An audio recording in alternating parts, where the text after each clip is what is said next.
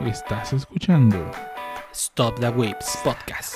Episodio número 10. Burnout y juegos de mesa.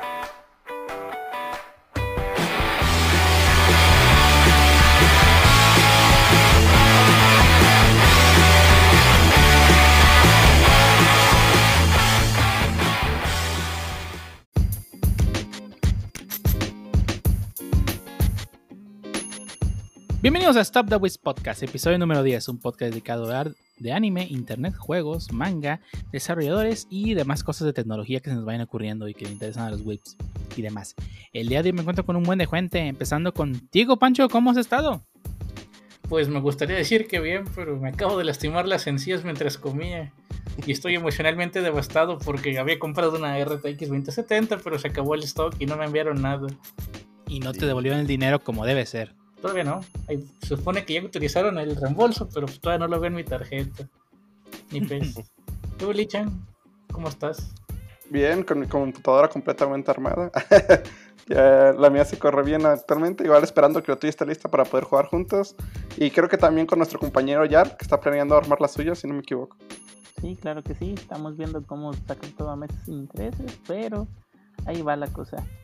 Y veremos qué es lo que nos dice nuestro compañero Made in Ninja.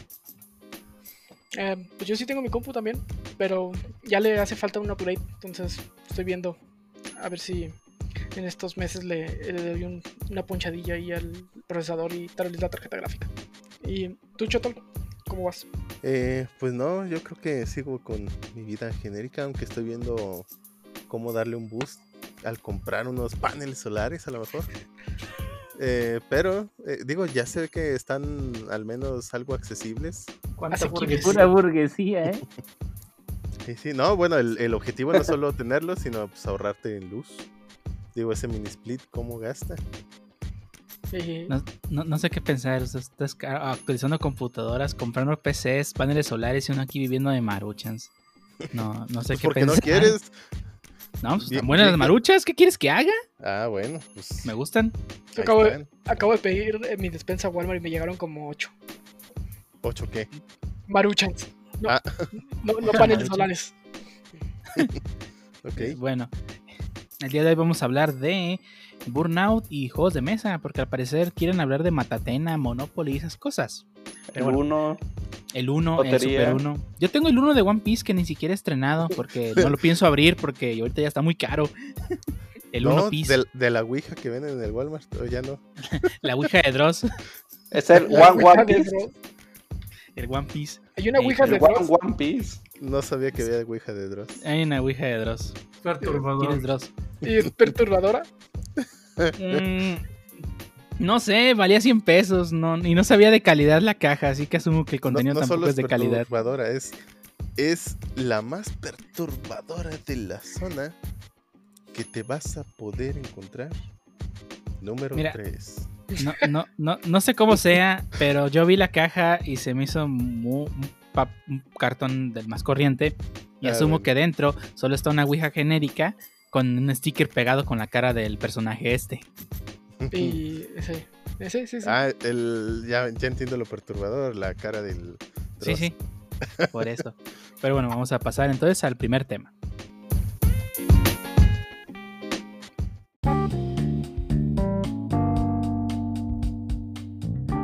Iniciamos con el primer tema de esta semana en el que vamos a hablar de un tema un tanto perturbador y que personalmente me, me- habría gustado tener un experto en un- para hacer panel de ese tema, ya que vamos a hablar del burnout.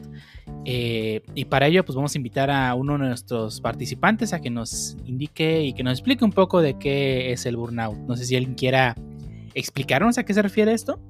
Eh, sí, puedo, puedo hacerlo yo. Eh, y bueno, básicamente con explicarlo me voy a referir única y exclusivamente a la definición de la Organización Mundial de la Salud. Así que no lo voy a explicar, solo voy a leer en voz alta. ya se ya el gatel. Shotul Gatel explica.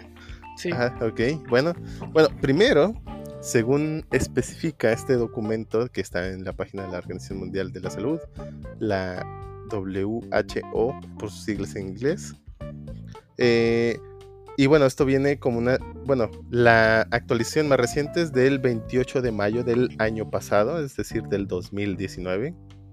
Dice que Burnout fue incluido a partir de la onceava revisión de la clasificación de enfermedades internacional o el ICD-11, eh, que es el documento donde entran todas las definiciones.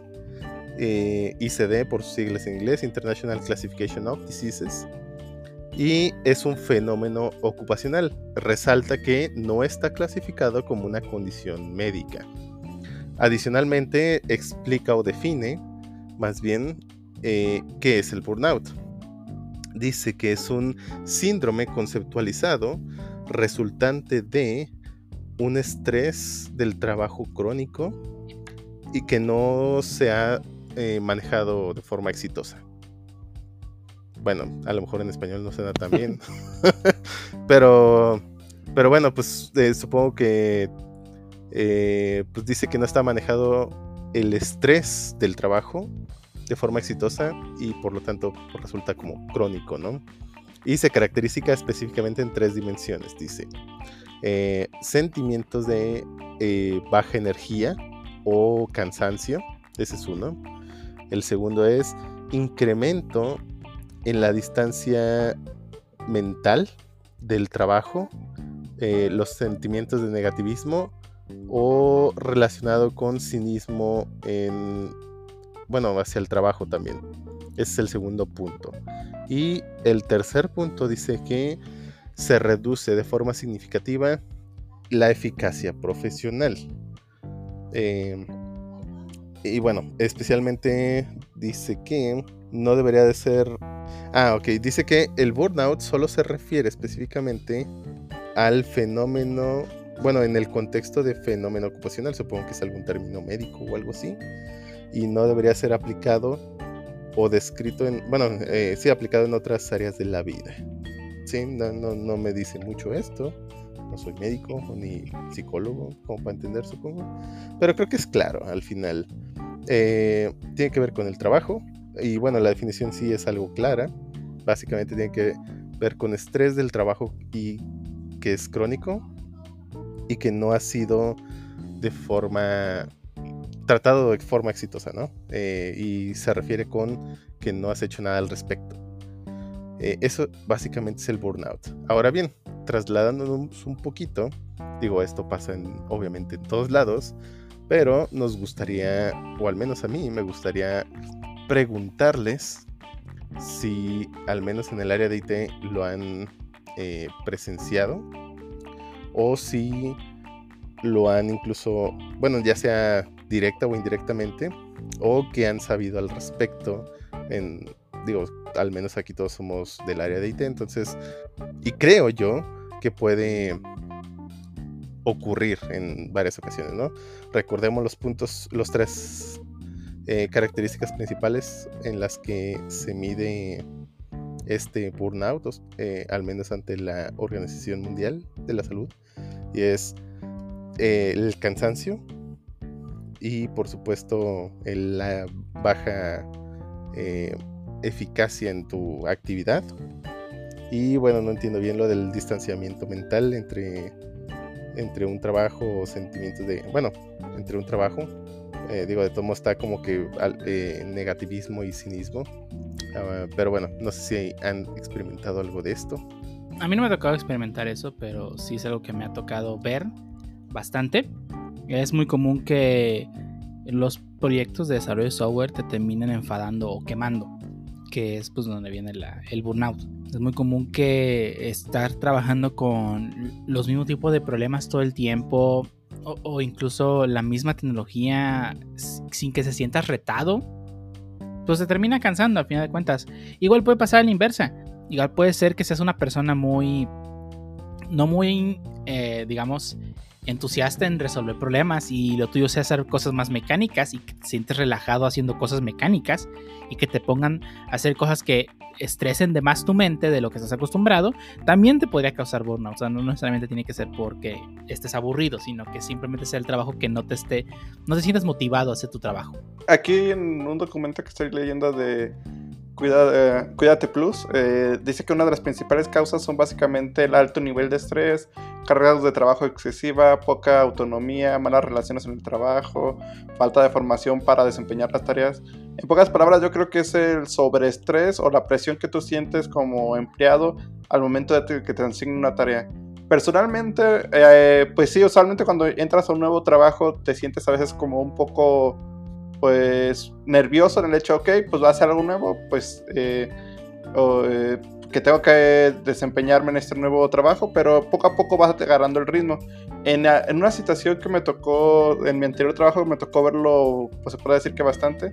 Estuve trabajando en una empresa de, que se llama Tata, y pues mucha gente proviene de una región que es de la India.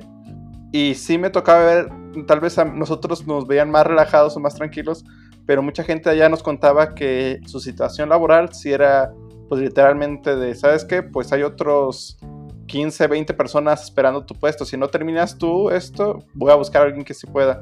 Estaban acostumbrados a jornadas laborales mayores o hasta de 12 horas, ir los fines de semana. De hecho, los veías de cuántos años tienes. Tengo 25 como tú. Y ya tenían canas, te quedas, ah, cabrón, pues, ¿qué haces? Espérate.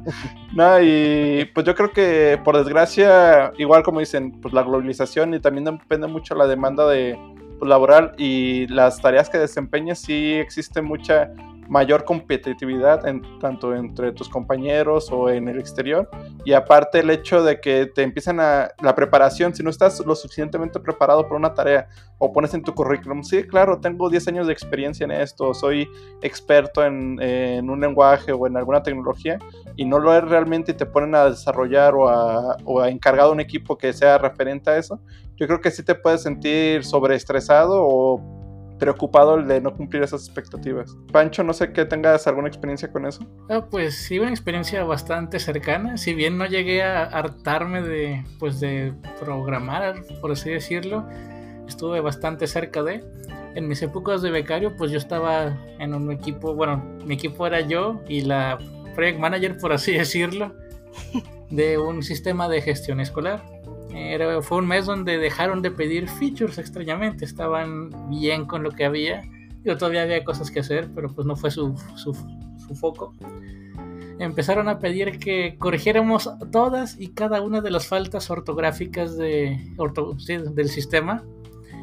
Y pues como yo era el único desarrollador del equipo, pues me tocó a mí. Fue aproximadamente más, tres semanas y media de estar corrigiendo acentos, espacios, puntos finales. Realmente no me gustaba lo que estaba, bueno, no me gustaba lo que estaba haciendo porque yo soy programador, no un escritor ni, ni mucho menos. Corrector de estilo. Corrector de estilo, sí, no, no soy frontend. Bueno, era HTML puro, no sé, no, sé si es que está orientado a otra, otra, o sea, no, no, está orientado a programación lo que estabas haciendo para nada. No, es que los que corrigen en las publicaciones de ese tipo de cosas se llaman correctores de estilo. Ok, ok. Bueno, pues fueron más de tres semanas de estar haciendo esto, de pues subirlos por FTP al servidor, ir aproximadamente cada tres días a, con el cliente para que tener una junta aproximadamente de una hora de regaños de, ay, no han corregido este espacio, no han corregido este acento, cuando te metes aquí todavía se ve medio mal. Y pues yo me estaba hartando. La, la hora y media que hacía de mi casa a las oficinas donde yo estaba de becario, pues se me hacía corta. Yo no quería llegar. Cualquier cosa en la que me podía distraer la aprovechaba de, ah, falta, falta agua en, la cocina, porque eh, eran oficinas, pero pues también era la casa de mi patrón. Y pues ahí cocinábamos de repente, eh, podíamos comer y cosas así. Yo aprovechaba cualquier distracción que podía para dejar de hacer lo que estaba haciendo. Yo le plancho, yo le lavo. Eh, no, eso no, eso no nos dejaba hacerlo. Pero por ejemplo, si había que hacer aseo, yo lo hacía. Si había traste sucio, yo iba a lavarlos. Pues porque ya estaba harto. Y pues fue en esos entonces cuando también nos dejaron de pagar. y pues fue todavía un estrés todavía mayor estar corrigiendo ortografía, no, no ejerciendo como me gustaría y pues sin paga, pues fue muy extenuante para mí. Y pues sí, esta me hacía cuestionarme de, ¿en serio estoy estudiando programación para esto? Sí, pues creo que estoy muy cerca de, abandonarlo. Pero sí, creo que ese sí es un caso de burnout, diría. O sea, específicamente el hecho de que ya empieces a odiar lo que haces. O sea, Eh, buscar cualquier excusa para no hacerlo. Que ese es uno de, de hecho es uno de los que mencionaba en, en el documento. Que, o sea, no estás, no estás presente en tu trabajo. Usas cualquier excusa para distraerte de tu trabajo y no hacerlo. Sí, creo que ese pobre Pancho sí fue exprimido hasta, hasta el núcleo. Un poco sí, digo, y no me no abandoné la carrera, simplemente le dije a mi jefe, ah, pues ya, pues como no me está pagando, yo voy a enfocarme en la escuela, pues me contacte de nuevo cuando ya nos pueda pagar. Y pues después de eso recibí una oferta de trabajo bastante preciosa y pues Muy es bien, donde estoy Pancho. ahorita. Ah. Y ahora velo comprando Su una nueva nueva. gráfica. Exacto, y como. Mira, lo Sí. que se estresa, ahora se estresa porque su tarjeta gráfica no llegó. Vaya, vaya. No porque no le pagaron. vaya. Sí, no, No, pues, que- Sí, y digo, creo que la historia de Pancho, desafortunadamente, es una realidad, en- sigue siendo una realidad en muchas empresas, que pues mucha gente, muchas personas pues hacen las cosas pues que les piden al final de cuentas, digo, al final de cuentas es tu trabajo y tienes que hacerlo. Pero pues, si te, si te toca hacer cosas que de verdad no están contribuyendo a tu desarrollo personal, que en este caso es este personal o profesional. pro- personal y profesional. Porque Pancho, o sea, él, él quería ser programador y le lo ponían a hacer cosas de corrector estilo. Que si él hubiese estado interesado en la carrera de ser corrector de estilo, no le habría molestado. Al contrario, le está beneficiando a él profesionalmente. Pero si, te- si estás haciendo un trabajo que no está beneficiando ni profesionalmente y luego aparte no te están pagando, pues ni siquiera te va a motivar. Y per- perder la motivación es un síntoma muy grande de burnout. Y, como mencionaba este Ángel, que gente que se quedaba a trabajar 12, 13 horas en el trabajo, incluso fines de semana, el tiempo no es un factor necesariamente. Digo, lo ideal es que todos trabajen las horas necesarias, no trabajar extra sin una remuneración. Pero eh, el hecho de, del tiempo no necesariamente es un factor, sino hacer algo que de verdad te esté estresando.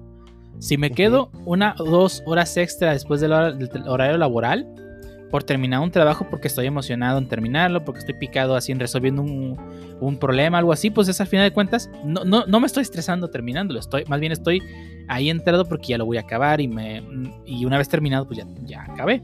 Una y, no solo muy porque lo vas a acabar, sino pues por gusto, ¿no? O sea, Ajá, lo estás por gusto. terminando porque eh, a lo mejor era interesante Ajá. o a lo mejor estaba era algo totalmente nuevo y te llama la atención, pero lo importante es que no te estrese, como bien Ajá, dices. co- correcto. A diferencia de tener a un PM en la espalda tuyo ahí viendo a ver si acabaste. O sea, son dos cosas completamente diferentes. ¿Cómo vamos, ingeniero?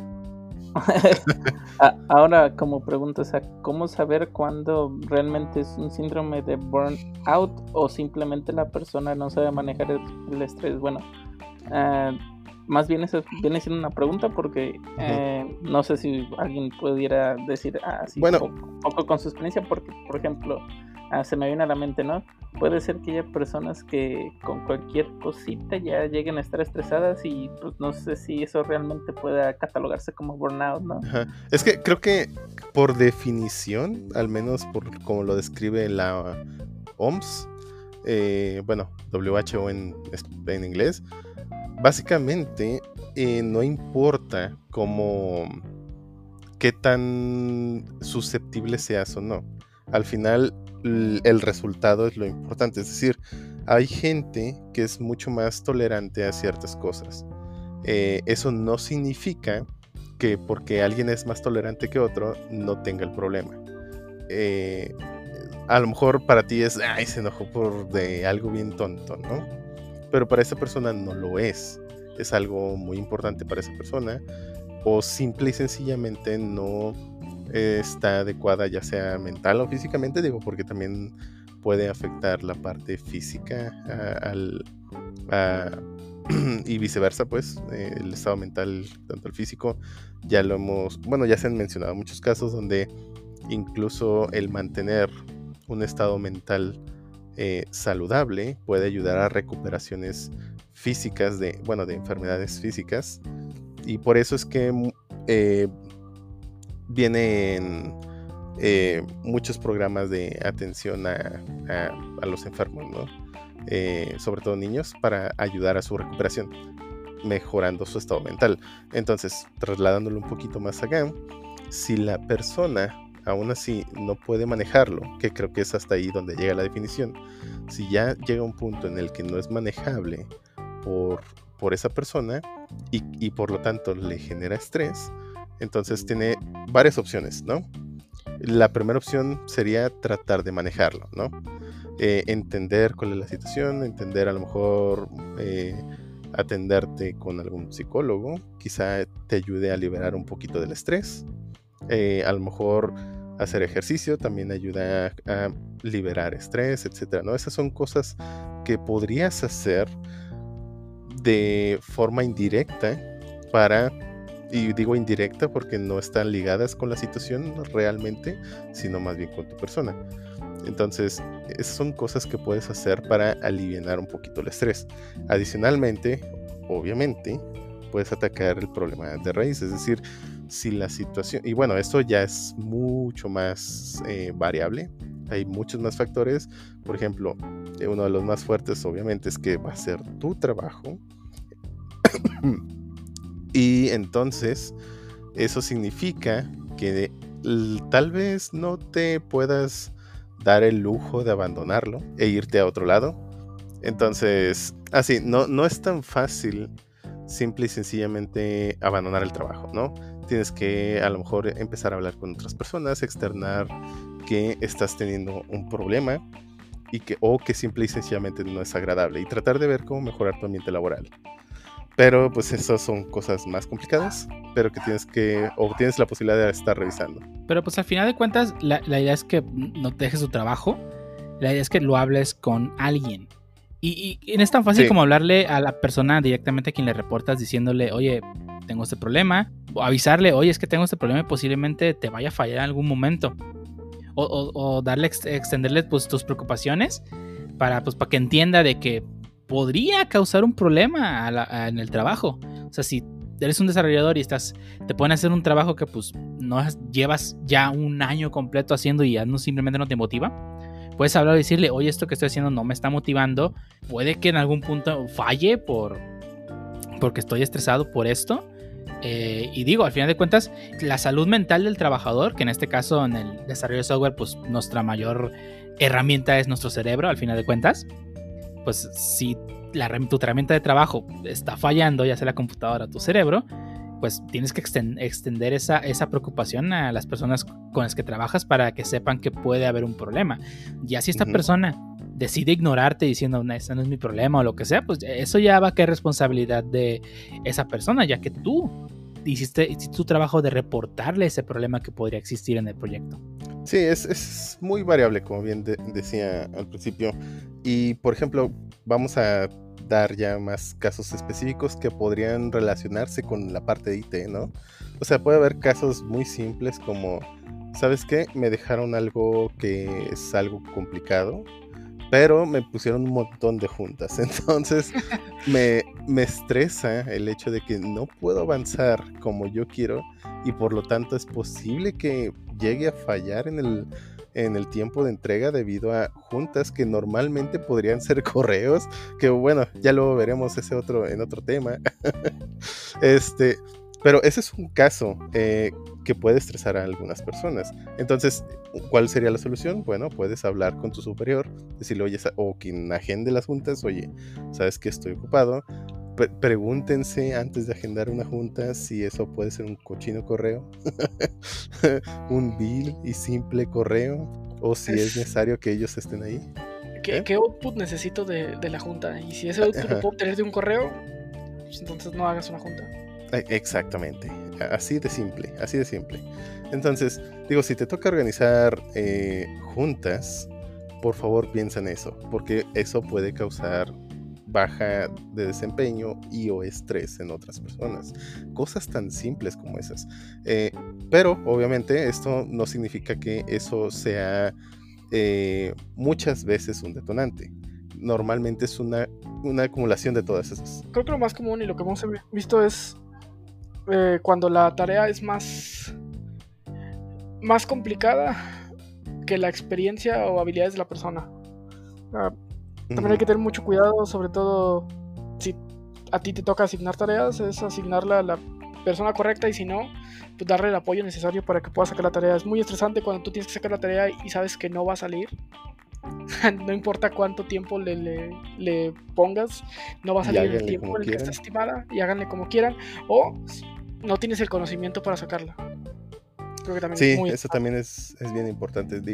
Sí, ahora sí que cualquier tech lead o senior developer o quien sea que pueda tener alguna decisión en delegar tareas, de por favor piensen en las, en las personas si es la persona adecuada o también, digo, se vale si la persona está dispuesta a intentar algo retador o diferente.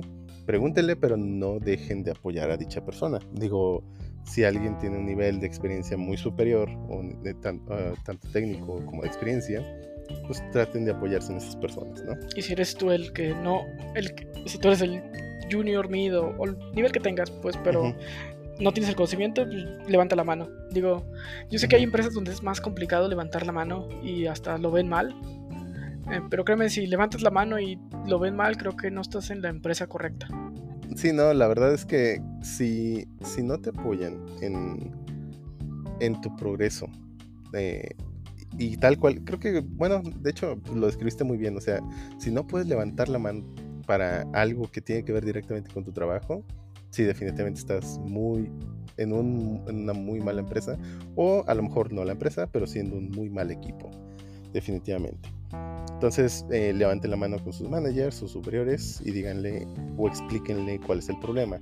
Eh, sé que a lo mejor algunos podrán decir, ¿sabes qué? Pues, eh, o bueno, más bien no inicien la conversación, es que me estresa, digo, expliquen tal bien el problema, porque sé que no debería ser así, sin embargo, así sucede o podría suceder en la mayoría de los casos. Es menospreciado el decir me estresa, ¿no? Muchos van a incluso poner el contraejemplo, lo cual tampoco está bien. De decir, ¿sabes qué? Pues a mí también me estresa, pues aguántate. No, tampoco está bien. A ver, Jarvis, ¿nos tienes alguna historia? Eh, no tanto una historia, pero sí como un poco para abonar ahí. Este, igual, de igual manera es muy susceptible que a veces uno mismo, aunque esté el ambiente muy tranquilo, muy relajado o sepas que lo puedes hacer, hay veces que mm, por pena, o sea, por una, la misma persona es introvertida, ¿no? Ah, hay una frase que me gusta mucho, que, bueno, a lo mejor queda censurada, pero básicamente lo voy a tratar de censurar yo mismo, ¿no? Que dice, más vale una pregunta tonta que un tonto que no pregunta, ¿no? Quiten el tonto por otra cosa, pero básicamente es eso, ¿no? creo que la mejor parte o la parte más fácil de a veces este, solucionar un problema es preguntando, ¿no? Y más cuando se dice, cuando por ejemplo en, este tipo de situación muy específica de si no se tiene el conocimiento, más fácil preguntar y más rápido a veces salen las cosas y se pueden evitar muchísimos problemas o dolores de cabeza para todos, ¿no? Sí, definitivamente. Y bueno, de, de hecho, eh, bueno, eh, aunque sean introvertidos, eh, eso no significa que no puedan pedir ayuda, ¿no? O sea, eh, muchos asocian la parte introvertida con no hablarle a nadie. Pero pues eso no es cierto, digo, así como pides una pizza o, vas a la tienda, digo, obviamente minimizas el contacto, pero pues significa que también tienes que externar esa parte. Y de todos modos, pues traten de generar alguna pues confianza con su superior para poderle contar cualquier tipo este, de, detalles. No digo que se hagan en sus compas o, algo, sus amigos o best friends forever o lo que sea. Simple y sencillamente pues traten de tener esa confianza con, con sus superiores. Y si no pueden generar dicha confianza, pues a lo mejor también están en un mal equipo o bien en una muy mala empresa. Porque, de hecho, ahora que lo pienso, cuando yo estaba en, en, HP, no, no, sentí tanta confianza con mi manager, la verdad. Creo que, digo, ahí culparía yo más bien a mi manager que la empresa, porque parecía ser que la empresa sí tenía un buen sentido de cultura en cuanto a ambiente laboral.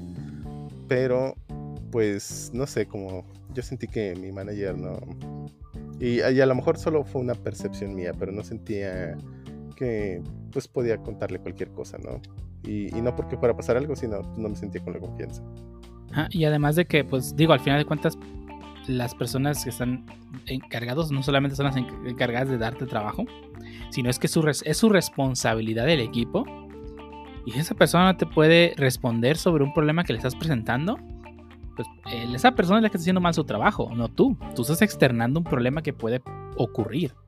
Es como si en una obra, en una obra eh, de una, estás haciendo una casa y tú como trabajador te das cuenta que no va a alcanzar la mezcla y se lo externas al patrón, si el patrón te ignora, pues el, el momento que no alcance la mezcla, pues de quién es la responsabilidad. El patrón no hizo nada para no solucionar el problema. no hiciste más mezcla, güey. Independientemente de cuál, cuál sea la razón, imagínate que ya no hay costales de, de cemento, pues es responsabilidad de, de la persona que pues, se le comunica estos problemas de tratar de resolverlo. Sí, sí, sí. Y si él no es posible, capaz de resolverlo, entonces que busque a aquella persona que sí es capaz de hacerlo. No nomás dejarlo, ah, es que yo no puedo resolver y ya. No, trata de buscar a quien sí puede solucionarte ese problema. Sí, definitivamente. Hemos hablado mucho de burnout eh, cuando es no retador, cuando eh, no hay la habilidad, pero ¿qué dice burnout cuando llegas un punto en el que ya estás trabajando fines de semana, 10, 12 horas diarias? ¿A alguien le ha pasado? Mm, No me ha pasado, pero en el IT, eh, bueno, en el área de IT creo que es relativamente común las salidas tarde, ¿no? El quedarte una, dos o hasta más horas tarde. Porque a alguien se le ocurrió hacer un deploy y no salió bien el viernes por la tarde. Y ya casi nadie hay para que te apoye, entonces quedan muy pocos para resolver dicho problema. Es, incluso se han hecho chistes al respecto, pero es una muy mala práctica y por supuesto eso puede lidiar a, sobre todo si es algo recurrente, puede lidiar a mucho estrés en las personas, porque sabemos que hacer un, bueno, creo que quizá hoy en día ya no es tanto, se ha ido mejorando mucho el proceso siempre y cuando tu proyecto tenga buenas prácticas de como CI/CD. Si no las tiene, entonces muy seguramente estás en esa situación donde hacer un nuevo deployment de la nueva aplicación es un horrible eh, infierno, ¿no? Básicamente todos los todo- toda la semana o 15 días o cada cuando que cada, cada bueno, cualquiera que sea la recurrencia de los deployments para ustedes. Entonces, eh, de todos modos, no es algo que debería de suceder. O sea, debería de estar mucho mejor planificado. No lo hagan los viernes, por ejemplo. Algo tan simple como eso. Que puede- pueden cambiar algo, algo así si platican en equipo, si platican con sus superiores. Yo he escuchado también de algunas personas que, pues, como que les mm, les exigen, ¿no? Trabajar algunos en los fines de semana, eh, pero no, no he tenido, bueno, he escuchado de esas situaciones, sin embargo, no los conozco tantos como para eh, haber entendido cuál, qué fue lo que los llevó allá, ¿no? Y también tampoco tuve la oportunidad de preguntarles del qué hicieron o qué están haciendo en ese momento para evitarlo, si es que lo quieren evitar, ¿no? No creo que haya alguien que quiera jugar, que trabajar fines de semana por gusto, ¿no? Pues no sé. Eh, pues había un caso donde era el único en el proyecto y sé que él se voluntariaba, o al menos eso fue al principio, no sé si ya después fue porque le siguieron exigiendo, pero al menos al principio se voluntariaba a seguir trabajando los fines de semana sin, o sea, gratis, pues, o sea, eh, era un developer de escala, de esos ex- eh, pocos que hay. Y pues sí se, se sabía que le gustaba mucho su trabajo. Sin embargo, eh, yo pienso que sí le exigían de más, sinceramente. Pero pues a lo mejor él lo platicaba como que no, no lo sé. No le hablé tan Eh, bien. Conozco ese caso y creo que él buscaba, digo, al final creo que sí lo logró, yo no soy muy seguro, pero él buscaba que el cliente lo contratara directo. Ah, creo que sí lo logró. Sin embargo, pues también cuál es el costo, ¿no? O sea, si te van, Sí. si a lo mejor van a decir, ok, va, eh, lo contrato. ¿Cuánto, ¿Cuánto cuesta? No, pues tanto. Ok, va, te pago. Eh, vente con nosotros. Pero vas a seguir haciendo lo mismo. Lo cual, sí. pues. Muy, muy Eh. probablemente, digo, no, no, no estoy seguro de ello, no lo puedo asegurar totalmente, pero estoy seguro que pues, ya llegando allá, pues eh, eh, tenía las mismas expectativas de cuando era contratista. Y a, veces- a lo mejor hasta, hasta más, ¿no? Porque es, bueno, pues ahora ya eres parte de nosotros, ahora pues debes de rendir más de Sí. como lo que te paga como contratista, ¿no? Sí, no, no, no es algo. O sea, creo que. Yo, yo sospecho que la verdad lo midió mal. Digo, son esos casos donde parece en principio una buena idea y que muy seguramente terminó en algo que no le iba a gustar. Pero bueno, esperemos que haya mejorado su situación ya una vez que se contrató. Pero pues, Es sabe. hora de otra buena idea más. idea. Ándale, algo así. Tra- tra- trabajar muchas horas nunca es buena idea. El, no. te- el, el burnout también hace que hagas código más feo al final. O sea, ya es como que ya, ya quiero que salga, eh, pues con que jale. Sí, sí me ha pasado un buen de veces donde pues básicamente es, ay, ya nomás le falta esto, ay, eh, no, ya quiero acabar, mejor luego lo corrijo y queda así Termina como... rindiendo menos, te empieza a valer cada vez más su trabajo. Este, con tal de que quede, ya es lo mínimo que puedo hacer para que quede, porque pues no, no estás a gusto haciéndolo. Y eso va a causar problemas. Va a llegar un punto en que te van a buscar diciendo, oye, ¿qué hiciste este código? Pues la- no, no sé, la verdad no sé qué, hay- qué hice ahí en ese momento. Puede llegar a pasar.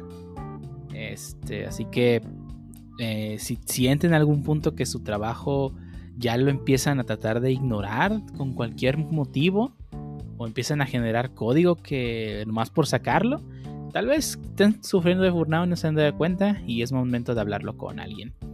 Eh, no sé si quieren agregar algo más antes de dar por terminado Pues este primer tema. básicamente el hecho de que, bueno, en donde comentan es que suele ser progresivo, que no es de que un día amaneciste, ay, ya me estresé, ya me harto.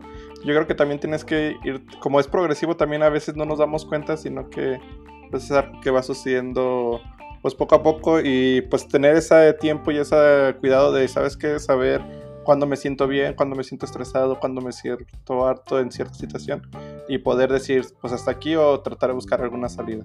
Sim- simplemente yo qui- quisiera cerrar con algo. Es 40 horas. 40 horas ya son muchas a la semana.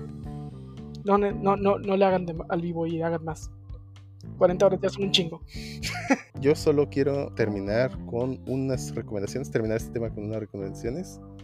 Así que les diría, evalúen qué tan, o sea, si, si están sintiendo a gusto no en su trabajo y evalúen eh, qué podrían mejorar de eso. O sea, traten de identificar cuáles son los, eh, lo que no les gusta para que puedan tomar una decisión de si vale la pena intentar moverse o no. Digo, porque podría, y digo intentar porque sé que no es un hecho o no, puede que en algunos lugares no sea tan fácil, o ya sea por la situación o el lugar, etcétera, ¿no?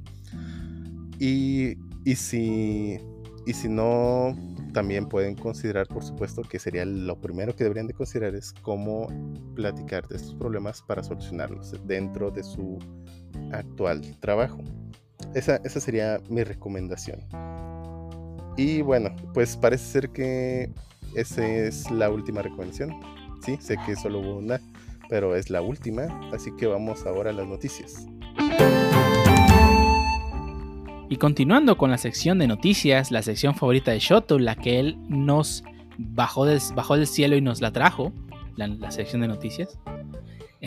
Empezamos con la primera noticia y sería José, Jarvis, ¿qué tienes que platicarnos respecto a la primera noticia? Ah, una noticia que a lo mejor va a poner triste el tío Shuttle, pero bueno, resulta que en la arreglista y en ingeniera en sonido Nagi anunció este lunes que la compositora y pianista Ai Kama, Kamachi este, pues lamentablemente falleció el 30 de mayo a la edad de 48 años.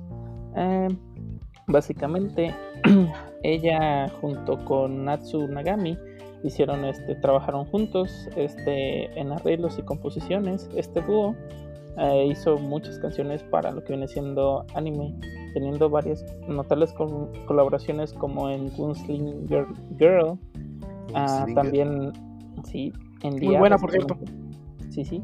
También este tuvieron una colaboración junto con Jun, Jun Maeda para lo que viene siendo Clanat After Story. No sé si ya vieron Clanat, by the way. Y también este hicieron temas para lo que viene siendo Angel Beats. Canade. Ah, que Y- el, que el opening está bastante bueno. Claro que sí. Y también hicieron para lo que viene siendo Charlotte, ¿no? Entonces, básicamente, eh, se nos va una muy buena compositora como para este tipo de. Básicamente, no sé, bueno, no que no sepas, sino openings y, y este tipo de cuestiones, ¿no? Por muy gran, grande pérdida. Sí. Ah, Pero bueno, ahora pasando a temas, espero un poco menos tristes y más innovadores, que nos cuentan de la siguiente noticia, Lee. Es medinilla, pero lo que sea. Ah, es Pues ahí está el, el Ángel. Lee se- Medinilla.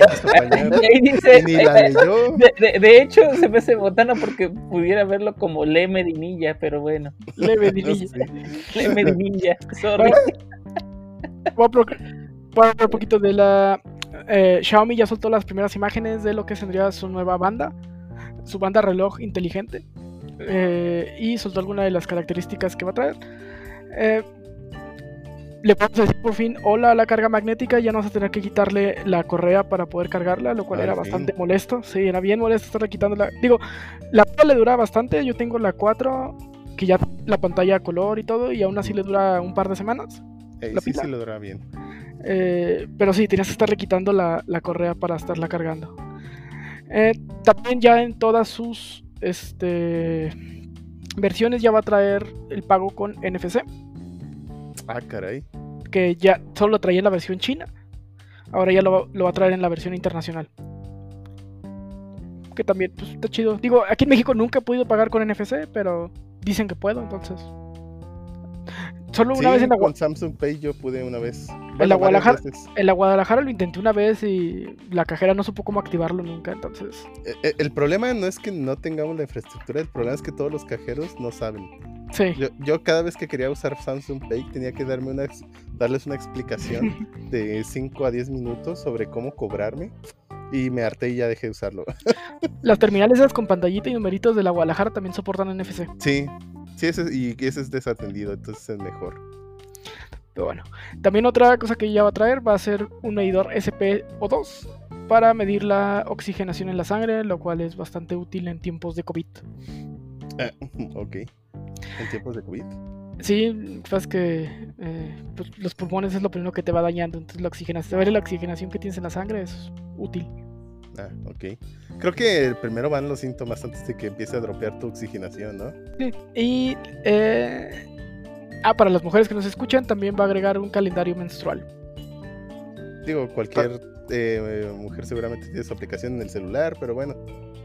Pero supongo que ahora te va a poder hacer notificaciones También acerca si no me- cosas que desconozco cómo funcionan.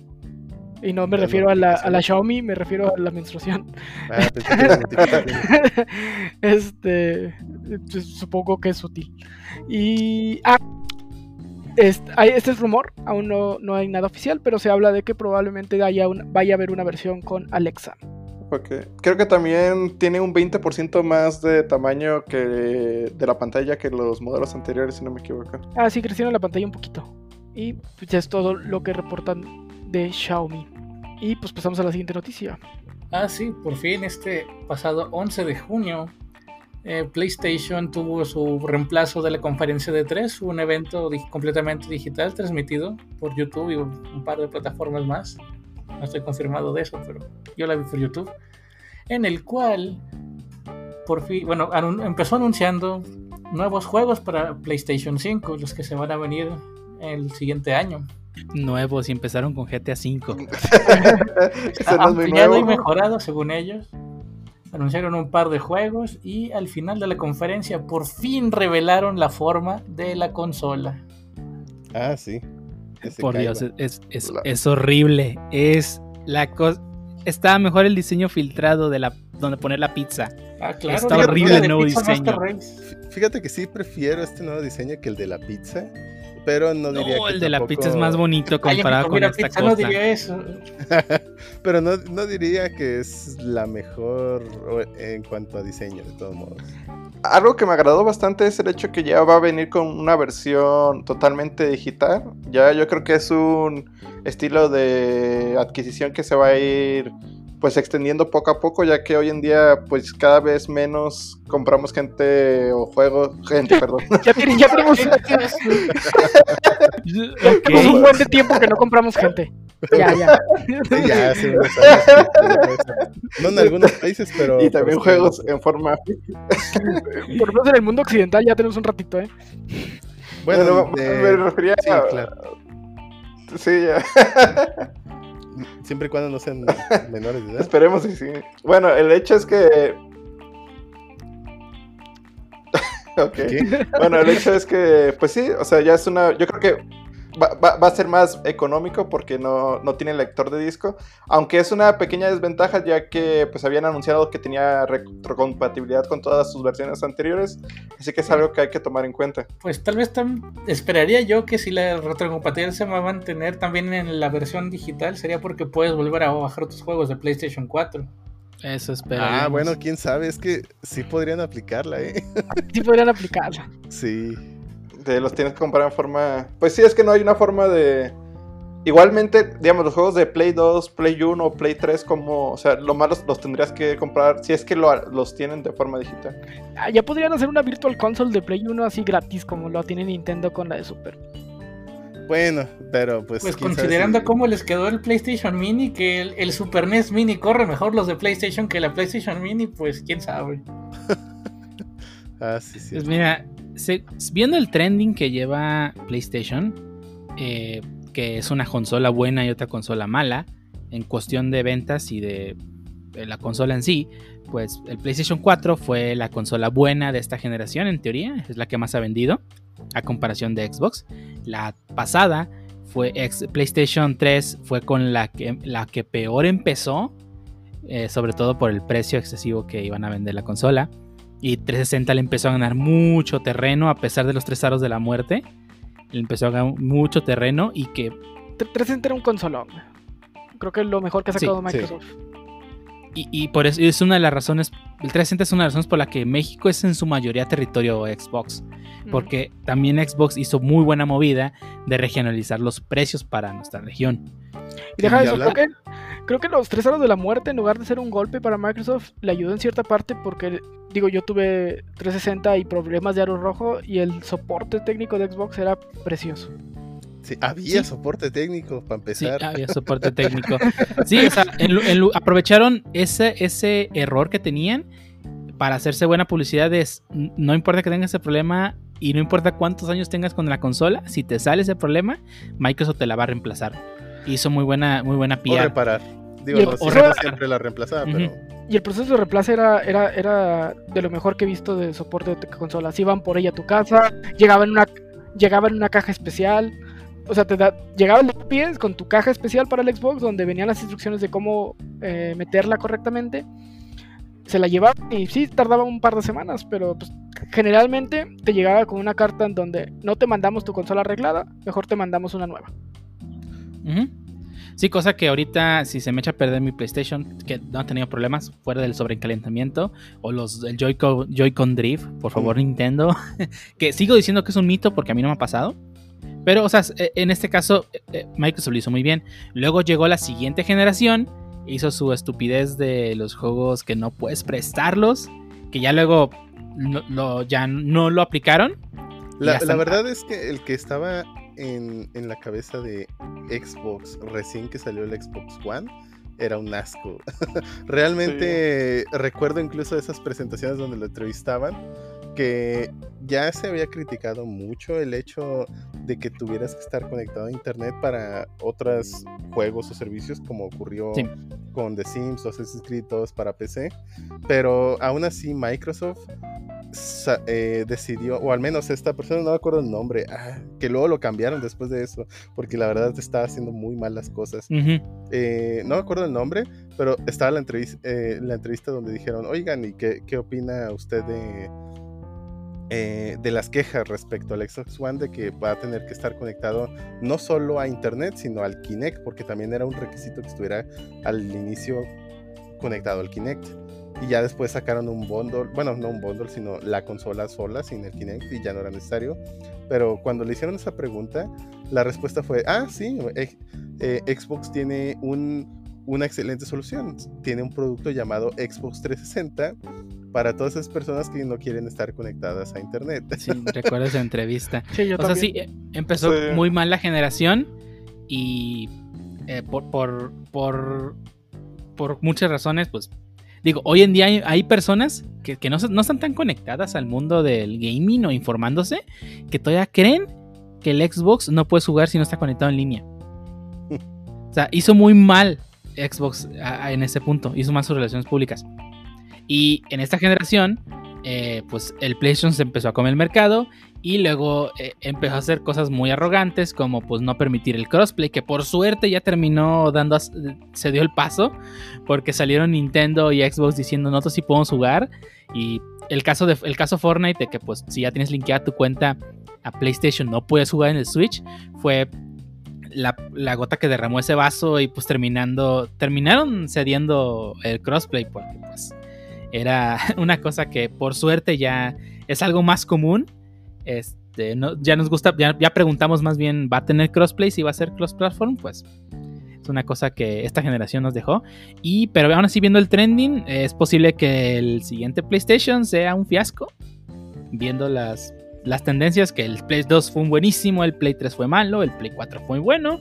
Y sigue el Play 5 que, a pesar de que lo que mostró, eh, yo cada juego que veía dije, ojalá salga para PC. y después de ver el diseño final, sí, mejor me quedo con mi PC. Pero pues a ver qué, qué, qué más nos trae el Play Pero, 5. pero era, era el Kaiba, jefe, era el Kaiba. el Kaiba. Exactamente, no, no, puede salir mal algo ahí. Pero bueno, esperemos que sí. O sea, a mí lo que me, me, me sigue teniendo más tentación es realmente cómo explotar supuestamente el nuevo mando. Pero sí quiero ver que realmente sea algo diferente. Si no, pues eh, cualquier cosa igual y de, creo que sería demasiada expectativa, ¿no? Nada más. Se- Sí, de hecho- metido bullshit a los mandos, siempre sale mal, güey. Bueno, normalmente. Y, y sí, han presumido mucho el mando nuevo de PlayStation 5, que sí, que sí fue lo primero que re- revelaron. Sin embargo, a pesar del anuncio, yo no noté que tuviera algo particularmente interesante. O sea, sinceramente comparado con el nuevo y el viejo, fuera del diseño, y que decía que pues vibraba diferente, que para mí creo que son lo, bueno, sospecho que van a ser, eh, así como le agregaron eh, la vibración a los gatillos, a los controles de Xbox, creo que es eso, sin embargo no es nuevo, y aún así pues no, no vi ninguna mecánica en ninguno de sus trailers cómo usarían el nuevo mando. También algo que noté respecto de toda esta conferencia, bueno, no conferencia porque fue un video pregrabado, eh, pues básicamente casi ningún juego decía exclusivo o no hicieron notar la eh, de forma pues mm, pues ahora sí que exagerada los exclusivos no sé si fue porque realmente no iba a haber muchos o si se están guardando lo, exclusivo al final que si se lo estuvieran guardando creo que fue una mala estrategia porque esta fue la primera presentación siempre la, la primera presentación es la que más impacto deja. Entonces, mi sospecha es que la mayoría de los juegos anunciados ahí no van a ser exclusivos. Pues para empezar, Resident Evil 8 no es exclusivo. Ya está en. Steam y ya está ya lo puedes apartar para Xbox One en Amazon.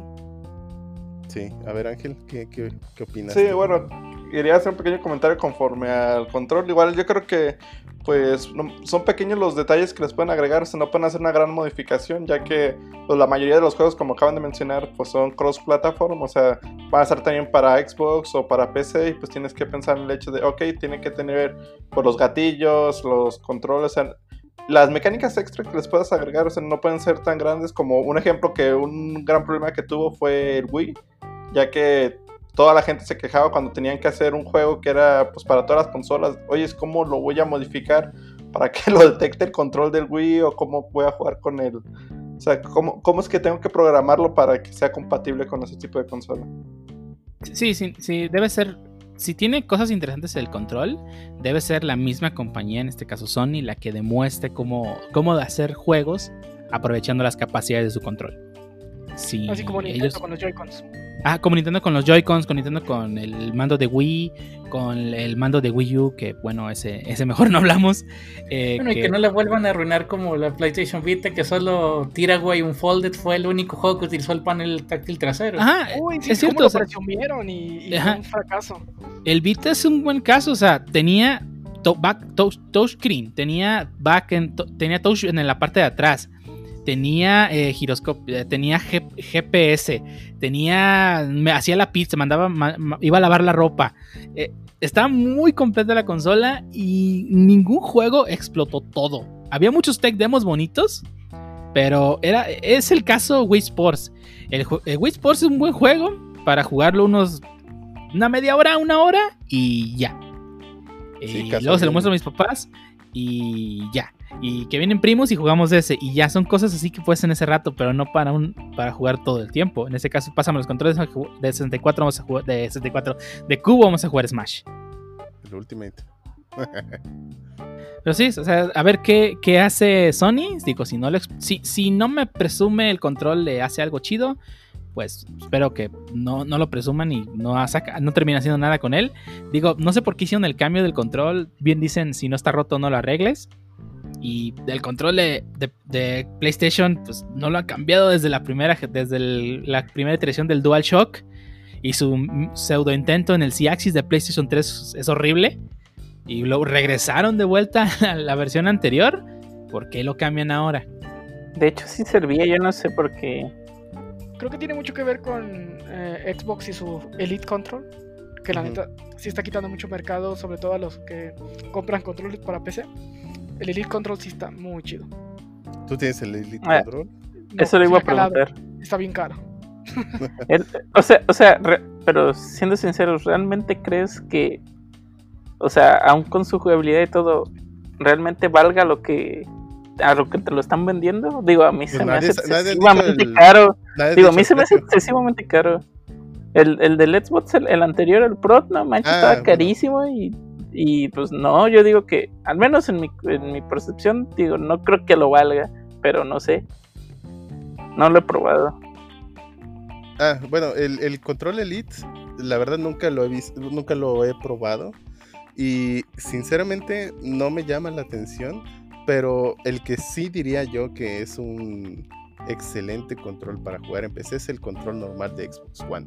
Creo que es el mejor control que he usado realmente.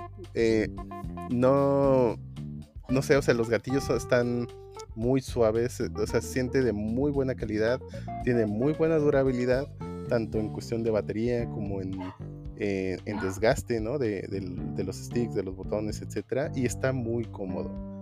A mí creo que es, para mí es el mejor control que existe hasta este momento para jugar.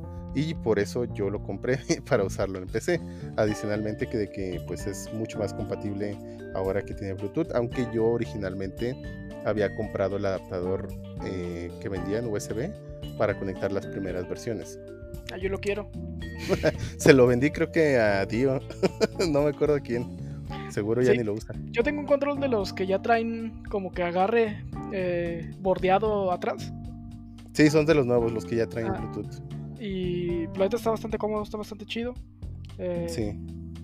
sí, no le pide nada. Sí, el, el Elite está como en 5 varos. Sí, no, está carísimo. Ah, y bueno, de hecho, hablando de precios, eso es algo bien interesante. Los Te ref- 16 mil varos que va a costar el PlayStation. Eh, bueno, más bien iba a decir que no han anunciado oficialmente el precio. Sí, ya sé que están los rumores de que Amazon dijo eh, 599 libras, que al menos en México son alrededor de 16 mil pesos. No sé si a eso le vayan a, sumar a- sumar aún más impuestos, pero eh, sí da pie a que pues consideremos que la siguiente generación va a ser ridículamente cara. ¿Alguien sabe si Xbox ya dio, bueno, Microsoft ya dio... No, no han dado precio y si no lo están dando es por algo. Es muy posible que sí sean muy caros. Sí. Sí, digo, si yo fuera Xbox y veo que acaba de soltar el precio de 16 mil baros, pues yo suelto mi precio en chinga, ¿no? Ey, Si es más barato, pues. Sí, pero, pero si ni uno de los dos lo ha soltado, es por una razón. Es Están igual de Una- caros. Una, segunda oportunidad para el Switch. Ah, sí, o, sea, o sea, me estás diciendo que una PC Master Race va a estar más barata. Depende. sí, Una digo, comprarte una 2080 Ti, pues no. La, la del Pacho, no, por ejemplo.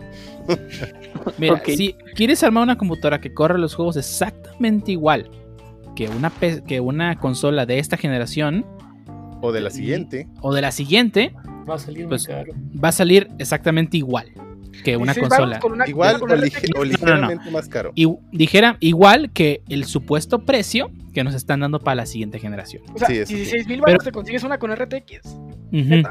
Sí, ahora, tengamos en cuenta en esto, este, estamos hablando de un dispositivo que mm, vas a tener, vas a poder los juegos que jugar con los juegos que ya tienes y los juegos que vengan. Eh, que eso es lo porque están presumiendo nuestros amigos de PlayStation que pues, van a tener retrocompatibilidad.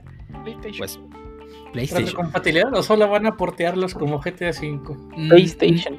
No sé qué es lo que van a hacer, pero pues la verdad es que desafortunadamente los precios de las GPU subieron gracias al- a la fiebre del minado que hubo. No. y luego el COVID. Eh, y, y el COVID y las manufactureras que no están produciendo.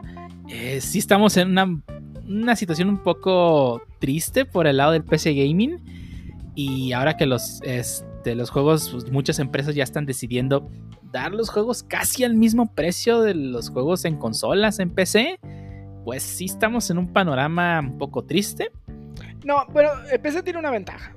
Las, Y- ven- y las yo- ofertas son cada cinco minutos. Las ofertas son muy seguidas y realmente, por ejemplo, en, en- en consola, que ya vimos que Amazon dice que los juegos de la siguiente generación van a costar 1800 pesos. Madre. Yo he comprado juegos AAA un año después de salida en 400 pesos en PC. Sí. AAA. Los juegos que, que salieron en su precio tope de 1600 pesos. Por ejemplo, el Red 2, cuando salió, salió en 1600 pesos. Yo lo compré en 400 pesos en una oferta, un año después. Cosa que en consola rara vez pasa. Y más si es Nintendo. Ah, no, Nintendo nunca, pero sí. Sí, no. Ajá. Fíjate que yo creo No, que. las ofertas que están ahorita están buenas de Nintendo. Nah, no son triple A todos. No son AAA, casi, Ajá. casi no hay AAA más bien. Monster Hunter es un juego AAA hasta 200 pesos. Pero ya es viejísimo. O sea, no tiene un año. Ajá, no tiene un año. Exactamente. Pero bueno, yo, yo lo que creo es que el, en cuanto den el, anu- el anuncio del, del precio de las dos consolas, o sea, conforme se vaya acercando la fecha diciembre, que es la, la que ya habían dado tanto Xbox, bueno, tanto, sí, tanto Xbox como Sony, bueno, PlayStation, eh, que es diciembre, conforme se vaya acercando esa fecha, creo que se van a ir incrementando las ventas de Nintendo Switch y de partes de PC. Yo sospecho que no ha generado tanto revuelo esta nueva generación y no creo que cambie. Si, la, si en esta primera impresión no han logrado hacer un hype interesante en Internet o mediano en Internet, la verdad dudo mucho que puedan levantar más que eso. Creo que la población casual sí ha generado hype. Eh, tengo gente en mi Facebook muy, muy normie, por decirlo de esa manera. Sí, y ellos sí sí. están posteando mucho sobre el nuevo Xbox y el nuevo Play. La Están gente muy... que gamer no. Exacto. No, pero es que son, o sea, correr FIFA sí, 4K. A ver, a, a ver, aguanta, aguanta, aguanta, aguanta. Define qué es gaming y qué es gamer también. Ay, no. Pero- ese, pero ese- bueno. ese va a ser otro tema. sí, bueno, no, alguien ese- que, Pero- pero alguien que sí, alguien que lee y que le gusta estar checando lo trending en videojuegos. No voy a decir que- Bueno, o sea, sí, sí entiendo tu punto, pues, o sea, básicamente las personas que a lo mejor no están mucho tiempo en, este, en frente de su consola o que en su consola juegan X o Y, Z juego, que es, digamos, muy común. Es como de cuando antes decíamos, ¿no? Todos vemos Dragon Ball, a, a veces Dragon Ball Z ni siquiera se considera, digamos, muchos dicen, ah, pues eso no es anime, eso es caricatura de, como digamos, sí, como religión, ¿no? A lo mejor para ellos es, ah, Aquí. que Networks y FIFA, ¿no? Y es así como de, ah, lo clásico, no pasa nada. Sí, o y sea, nada para- más. Para el Ajá. casual gaming creo que perfectamente pues es una nueva generación, para ellos es nuevas características interesantes. FIFA 21, obviamente. Ey, eh, eh, la posibilidad Sí, de sí, jugar sí. El, el nuevo clic derecho export to, eh, cambias el número a más más de 2020. Al Y a veces sea. ni eso cambian. A veces ni cambian el launcher, como en el, en el de- en el caso de NBA 2019, digo 2020, que tenía los logos todavía del 2019. Lol. Se- Les ¿Pero faltó. Sudor ¿Eh? con RTX en los juegos de deportes. Ay. Pero bueno, yo creo que para el casual gaming a lo mejor sí, pero aún así creo que siendo las personas que no van a gastar tanto en juegos, creo que pues mm, bueno, esa es idea mía por supuesto, pero eh, creo que no les va a ir tan bien al cómo se ven las cosas. Pero creo que ya duramos mucho platicando acerca de eh, bueno, no solo de PlayStation 5, sino de consolas. Hablemos un poquito más de, de PC. Y sí, sé que específicamente para cuando se escuche o bueno, se publique este podcast, ya habrá pasado el PC Gaming Show. Entonces, lo único que voy a mencionar es, eh, si no han tenido la oportunidad de verlo, véanlo. Eh, ya, ah, ah, bueno, eh, para nosotros es viernes. El PC Gaming Show va a ser el sábado. Bueno, digo en futuro, pero pues en realidad esto ya va a ser en pasado, eventualmente, pero el sábado 13 de junio. Y lo que ahorita alcanzo a ver es que oficialmente PC Gaming, eh, la, eh, perdón, PC Gamer, la revista, a través de, la, de, una de sus publicaciones, dice que va a tener más de 50 juegos confirmados y unas cuantas sorpresas. Eso dice. Entre los que lista, interesantes son, bueno, de compañías, es 2K Games, donde entre paréntesis menciona Mafia Definitive Edition, eh, Amazon Games, donde lista New World, no sé qué sea eso, Atlus, entre los listados, eh, eh, ya hay rumores muy fuertes, espero que para cuando escuchen esto estén confirmados. de Espero, espero que ya hayan anunciado las personas. Es- es- este es el, el- el anuncio cuántico, si los anunciaron o no los anunciaron, no sabemos en realidad. Ey, eh, Boss Studios que lista Surgeon Simulator 2, eh, Battle State Games Escape from Tarkov, eh, Coffee Stain Studios, no los ubico, FJRD, no los ubico, Funcom, no, no como la marca de muñequitos, sino con M al final, Humboldt, Humboldt Games, eh, bueno, eh, Sega, ah, ese es también de los importantes, Rockfish Games con Everspace 2, ese como que me suena, pero no estoy seguro. Perfect World con Torchlight 3, Remnant from the Ashes. Y otro por ahí que suena interesante es Wolf Eye Studios con Weird West. Recordemos que hay más de 50 juegos prometidos y sorpresas, así que véanlo. Váyanse. Ah, dice que lo van a transmitir por Twitch y YouTube. Búsquenlo en Twitch ahorita, o bueno, al, fi- al final de escuchar este podcast, eh, en Twitch o YouTube, busquen PC Gaming Show y ahí debería de estar ya listo para verse. Ya, ya grabado por si no lo vieron en vivo. Exacto. Y pues ya, es, es todo lo que tengo que decirles porque pues no tengo más información aún. A- aún la información ya está en el aire, nomás nosotros no lo sabemos. Ey, exactamente. y ya pasando a la, a la última noticia de este podcast, vamos a hablar sobre una nota rápida que nos revelaron que va a haber un remake de Shaman King. Shaman King, este, este manga por Hiroyuki Takei, eh, de la, publicado en las Weekly, Shonen Jump, que tu, constó de 22 volúmenes, no, 28 volúmenes si no me equivoco, del año 2008 a 2008, no, del año 98 al año 2004 y que fue adaptada a un anime de 51 capítulos, si no me equivoco, en, el- en los años este, 2000, 2001, si no me equivoco, em, o 2002 creo, esto fue este- esta serie, esta adaptación. Una serie muy buena, eh, que ya le van a hacer remake. Y de igual forma como Dino Daiboken no la terminaron, pues de la serie de los 2000 tampoco la terminaron, así que espero que esta nueva adaptación pues complete el manga por eh, termine de adaptar el manga por completo y a ver si también animan Shaman King Flowers, que es la continuación directa del manga de Shaman King. Pero pues de momento, esperar la nueva, la nueva, la nueva adaptación de esta serie. Ya, ya que están animando eh, animes inconclusos que se pasan Slam Dunk, ¿no? pues de hecho estaría, no estaría mal que animaran Slam Dunk, pero ah, creo, creo que hay varios motivos por los que no lo han hecho. Son cosas de la industria. Eh, Shaman King fue un manga muy, muy influyente en sus tiempos. También es Eh, Slam Dunk. Pe- Perdón, sí, Slam Dunk, perdón. Slam Ah. Dunk fue un manga muy influyente en sus tiempos. Eh, causó un revuelo en el deporte en Japón, que mucha gente empezara a jugar básquetbol. Inspiró una generación. Pero este, ahorita el autor se encuentra dibujando su manga Vagabond, un, un manga con un arte impresionante.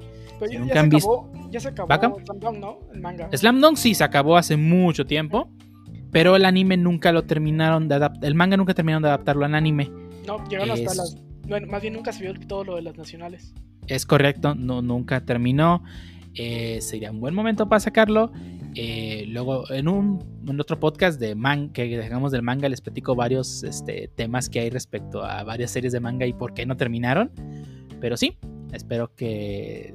Espero primero que la adaptación que van a sacar de Shaman King sea buena. Y si empiezan a sacar más animes de los que sacaron en los 2000 y 90 y rehacerlos porque nunca los terminaron, pues de una vez Yu Hakusho, ¿no? Por favor.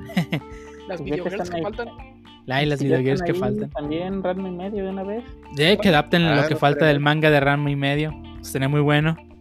Pero pues a Lo ver, que ahora falta- sí que. adapten Lo que falta de Gans. Sí, digo, es, es una, ya podemos soñar. Digo, yo cuando terminé de leer el manga de Fly, no pensé que fuese a animar lo que faltaba de Fly. Y, y ahí viene, y estoy muy emocionado. Y Shaman King tampoco creí que lo fuesen a terminar. Y pues ahí viene el remake. Así que yo creo que ya se vale soñar otra vez. Otra vez.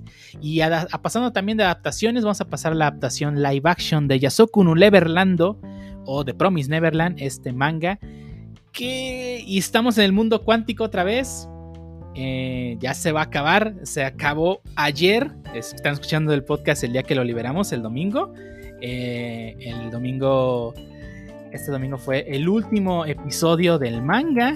Y va a haber una adaptación para Amazon Prime Video de Yasoku no Neverland o de Promise Neverland, una adaptación live action americana este, de este manga eh, escrito por Kayui Shirai y dibujado por Posuka de, de Misu, si no me equivoco. eh, con, que consta de 81 capítulos de manga ya terminada. Digo, porque cuando están escuchando esto, pues ya acabó el manga. Así que pues, también 181. 181 buenos episodios. Un día le vamos a dedicar un podcast completo a esta serie que a mí me gusta personalmente bastante. Pero sí, eh, vamos a tener una adaptación live action y pues a ver cómo les queda. A ver si no hacen un Dead Note 2. Sí, esperemos no se conviertan ahora Amazon en el nuevo Netflix Adaptation. sí, ¿verdad? ¿Van a cambiar Pero- a Ray o a Norman de color? ¿Quién quiere apostar? Mm, Mira, no, no, no estaría mal. Digo, puede ser. Norman podría ser del color, el color que sea. O Rey podría ser del color que sea. Pero pues si Rey cambia de color, también debería cambiar de color la mamá por, por, por razones. O O razones. O, Emma, o Emma. Razones. Sí, sí, o sea, no, no. La verdad es que, eh, digo, en el mundo de The Promised Neverland hay personajes de todas las nacional- nacionalidades. Así que, y, y realmente no es el factor importante de, de qué color sea la persona. Así que mientras mantengan la personalidad está bien. Me, me- me importa muy poco de qué color sea el personaje. Sí, no, no, no. ese tío no ve colores. Ey, no. Todos, los ve así, color neutro. Eh, Es color blind, por cierto, no sé si sabían. Pero, ah, bueno, eh, lo que sí es que hay fuertes rumores también de que Amazon le va a inyectar mucho más dineros a lo que tiene que ver con anime y o adaptaciones a series. Eh, esos son rumores, por ahí estaba viendo eh, artículos Ya le está que inyectando dinero a, a la de Lord of the Rings. además, pues, o sea, parece ser que quiere venir muy fuerte con series de interés para el grupo que pues básicamente paga por Netflix o Amazon Prime, eh, que es el rango de edad entre los 20, que 24 a 38 años, por ahí es el rango de mercado normalmente. Así que pues por mí está bien, la verdad. Digo, yo ya pago Amazon Prime, así que me regalan Prime Video, pues está bien. Al menos Sí, algo que ver. denme más contenido, por favor. Sí. Sí, mientras haya contenido de calidad, pues nosotros gustosos y lo consumimos sin ningún Que la problema. cuarentena está culero. No, ya terminó, hay mucha gente en las calles. Ay, Pues, ah, bueno. Eso es otro, eso es otro problema, Sí. sí. Bueno, ya Sí. eh, hay que continuar. sí, no, no se y- crean, no ha acabado. No, tra- traten de mantener su distancia, por favor. No, no la tiren, por favor. La pobrecita tiró su traje porque nadie le hizo caso. Sí, háganle caso a Gatel y no al peje. Háganle caso a las personas que tienen la, la- la información. Por favor, háganle caso a la OMS, háganle caso a cualquiera que tenga la información.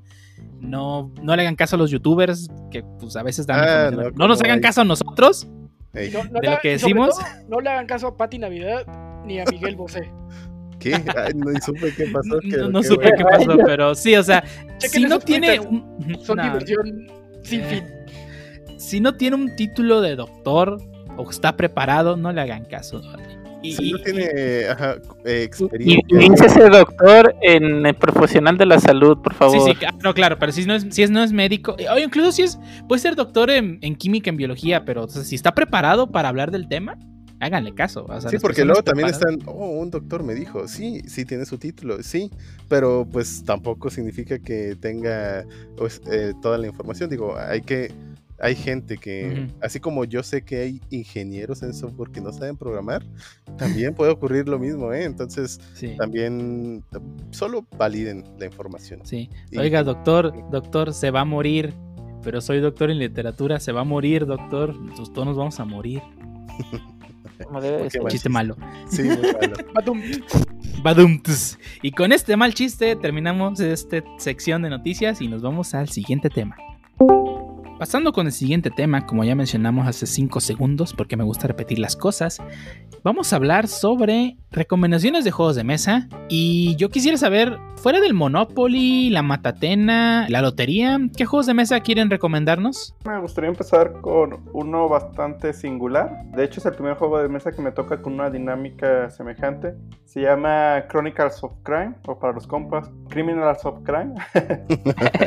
Crónicas del crimen. Es un juego hecho por It Up Games y lo que me llama mucho la atención de este juego es el hecho de que para poderlo jugar necesitas descargar una aplicación que es totalmente gratuita en un teléfono sea Android o iOS y funciona con diferentes tipos de cartas y escenarios que tienen un código QR con el cual tú vas interactuando con él. Es un juego, la verdad, bastante interactivo y cooperativo en el cual lo puedes jugar de un solo jugador y resolver el crimen tú solo si es que no tiene ningún otro compañero, como en este caso Pancho, que está cuarentena, está solo en su casa, pues podría jugarlo él. O jugarlo en cooperativo con otras personas. Yo en lo particular lo recomendaría más en el jugar con más gente. Lo recomendable es de uno a cuatro jugadores según la página, pero a mí me ha tocado jugarlo con hasta ocho o más jugadores. O sea, se puede hacer porque se requiere pues, diferentes tipos de opiniones. La regla que yo recomendaría aquí es, antes de preguntarle a alguien o hacer alguna acción, es que la mayoría opine que sí, se hace la acción automáticamente. Para evitar el de, a ver, ¿quién dice que no? Cuando yo escucho la mayoría que dice que está de acuerdo, se toma esa acción. ¿Cómo es la mecánica? Básicamente eh, el juego incluye escenarios, un tablero donde tú vas poniendo pistas que ya pueden ser pistas como objetos que puedes encontrar en escenarios del crimen que incluye la misma aplicación, que es un escenario que puedes utilizar unos lentes que también la misma compañía de juegos te vende o puedes usar cualquier tipo de cardboard o otro tipo de visores para ver con los celulares en imágenes en 360 son bastante inmersivos, mientras que una persona va viendo tiene que describir la escena del crimen para que los demás vayan buscando pistas. Sabes que encontré un cuchillo, encontré sangre, encontré una nota y pues van adquiriendo eso. Al finalizar, dan cierto tiempo, terminan de escanear y tú decides qué pista realmente relevante, porque sabes que encontré una lata de basura o encontré cierta situación que realmente no, no es importante, pues no es necesario escanearla, porque cada acción que tú tomas, también moverte entre los escenarios que vas descubriendo o hablar con los personajes que existen dentro del mismo juego, te quita tiempo. Ese es el factor que tú, porque dices, ah, pues le puedo preguntar a todo, sobre todo, o escanear cualquier cosa, pues no está diseñado para eso. Aquí lo que tienes que hacer es un poco usar tu lógica detectivesca en el cual pues entre todos digan, ok, pues lo más obvio o lo que tendríamos que hacer es ir con cierta persona porque ya nos dio información de esto o no tiene caso preguntarle de nuevo esto o tal vez esta información que no teníamos teníamos que regresar con otro personaje para presentársela porque nos comentó algo relativo a él. Es un juego, pues a mí me gustó bastante, tanto así que existen dos extensiones del mismo, que es Noir, se llama, o Noir. No, A ver. ¿me estás diciendo que hicieron las expansiones porque te gustó mucho? Creo que sí, me escucharon. No, estás, estás cabrón, ¿eh? Humildemente diría que sí. Tanto así que, de hecho, si no me equivoco, eh, igual Dio me puede dar un poco más de información. Sacaron de este de Chronicles of Crime sus dos variantes, que es, en Chronicles of Crime básicamente eres un policía y te asignaron un caso y ya, pues como policía tienes ayudantes como el de la morgue, un hacker, etcétera, etcétera. O sea, tienes personas que te ayudan. En la extensión que sacaron de Noir, o Noir, o bueno, como se pronuncia, eres un detective privado que estás en Los Ángeles de los años 50, en el cual tus acciones ya no tienes como dicen, ah, pues no tengo al forense, no tengo al hacker. Lo que tú tienes son acciones que puede ser, ¿sabes qué? Quiero sobornar a alguien, quiero intimidar a alguien, quiero espiar a alguien o quiero abrir una locación. Ya eres como un tipo de policía pues más clandestino, ya no estás tan apegado a la ley y está bastante llamativo ya que los casos son un poco más profundos. También cuentas con lo que viene siendo dinero, o sea, aquí tienes otra variante, en la primera lo único que tienes que manejar bien es el tiempo y saber a quién es preguntarle. También existe otra versión que es Welcome to Redview, que básicamente es como un Scooby-Doo. Es un grupo de niños que suceden ciertos eventos en una localidad y pues tienen que resolver el caso entre todos ellos. Y pues incluyen otras mecánicas extra. Lo que también le daría un plus a este juego es que existe un print and play que ellos te ofrecen para tú jugar la primera, la primera misión que es completamente gratuita, ya que también puedes adquirir misiones extra que son de venta, igual no son muy caras. Yo creo que para mí lo valen porque pues, la duración del juego es entre una hora, hora y media, hasta dos dependiendo. Es como una duración de una película y una extensión del juego cuesta menos de 100 pesos, 99 pesos pues al finalizar cada misión te hacen ciertas preguntas para ver si resolviste el caso correctamente.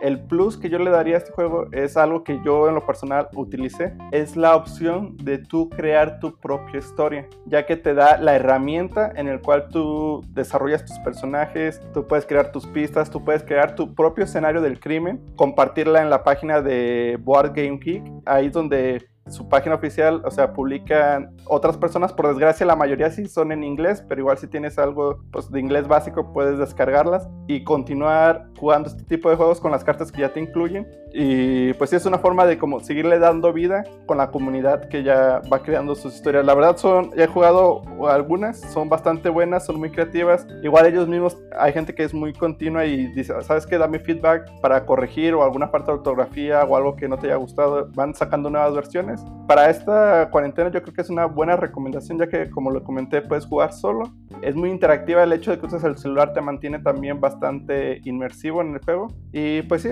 yo les recomendaría que usar la, la versión print and play que se encuentra igual en boardgamegeek.com o en, en Google busquen Chronicles of Crime print and play, descargan la aplicación y lo pueden utilizar. Sí, yo lo he jugado y está bastante divertido. A mí sí me gustó. Lo único que diría que no es tan bueno, que creo que no lo mencionaste, no estoy seguro, es el replay value. Sí lo puedes jugar un par de veces, sobre todo si no la terminaste exitosamente o si no la completaste al 100%, ya que hay algunas que pueden tener buen rango de porcentaje de completación, se dice así, bueno, no sé. Pero bueno, al final creo que el replay value baja significativamente. Entonces dependes de estar jugando las otras, ¿no? Pero la verdad es bastante divertido. A mí sí me gustó, pero sería ese el único contra que le encontraría yo a ese, a ese juego. Sí, la verdad es un factor bastante a considerar, ya que como si ya jugaste una historia una, dos o tres veces, sí varía. Yo lo que procuro hacer es que si ya jugué una historia, ya básicamente sería yo el narrador, yo traigo el celular y empiezo a preguntar que, a quién le quieres preguntar, qué quieres hacer. Lo único que le podría ver como solución es el hecho de, o una, dos, o tú crear tus propias historias que yo ya hice la mía y sí requiere, la verdad, algo de tiempo, que sobre todo irlo puliendo. Y la otra es ingresar a la página, pero pues sí tienes el factor negativo, que las historias que la gente publique, la mayoría sí son en inglés. Pues es un factor a considerar. Ah, ¿Mencionaste la cantidad de jugadores mínima y máxima?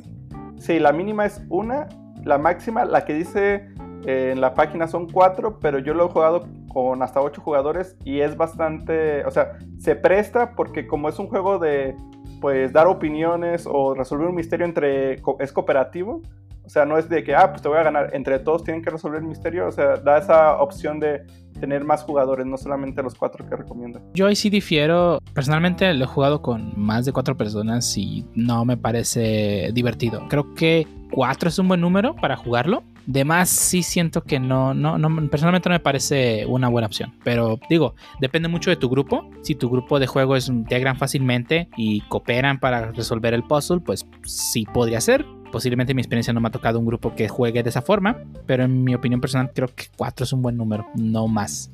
Bueno, me gustaría a mí recomendar un juego que vi, sí, en un anime. Bueno, el que yo compré es Selfen Roads, pero la edición estándar que sale en el juego tiene un nombre ligeramente diferente, que no me acuerdo cuál es. Pero bueno, hay animes que tienen juegos de mesa y además ya encontré el nombre, Selfenland Elfenland es el que originalmente sale en el anime y el que parece ser la primera edición del juego en sí. Y Elfen Roads es el juego base más todas las expansiones que hubo para este juego. Eh, está interesante. Al principio puede ser algo simple, pero creo que se puede volver bastante estratégico. Adicionalmente, tiene muchas variaciones, al menos Elfen Roads, por las expansiones, como para no aburrirte y eso por supuesto le agrega muy buen replay value. En cuanto a la cantidad de jugadores, me parece que es entre 2 y 6 personas. Sí, creo que lo jugamos de hasta 6. Eso es en cuanto a Elfen Roads.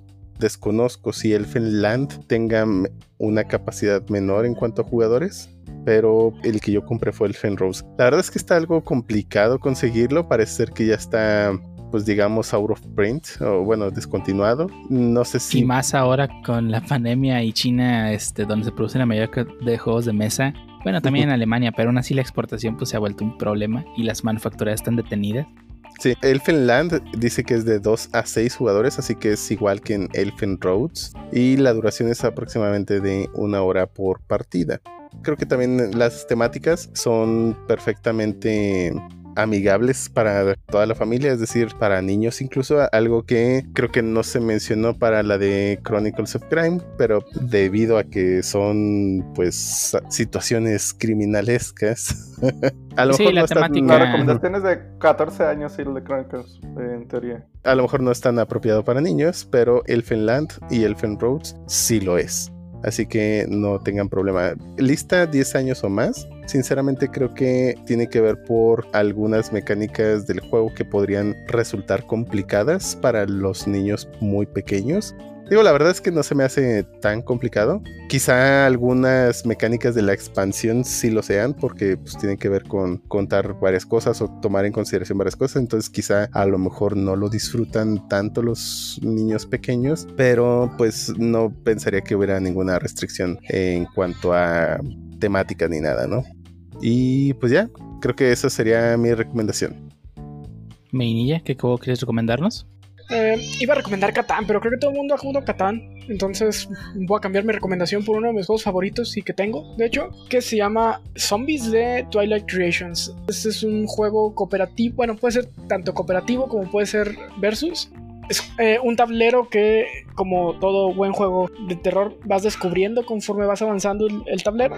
Y pues tienes que ir mateando zombies y tratando de escapar del lugar donde estás en un helicóptero que va, va saliendo conforme vas avanzando en el juego.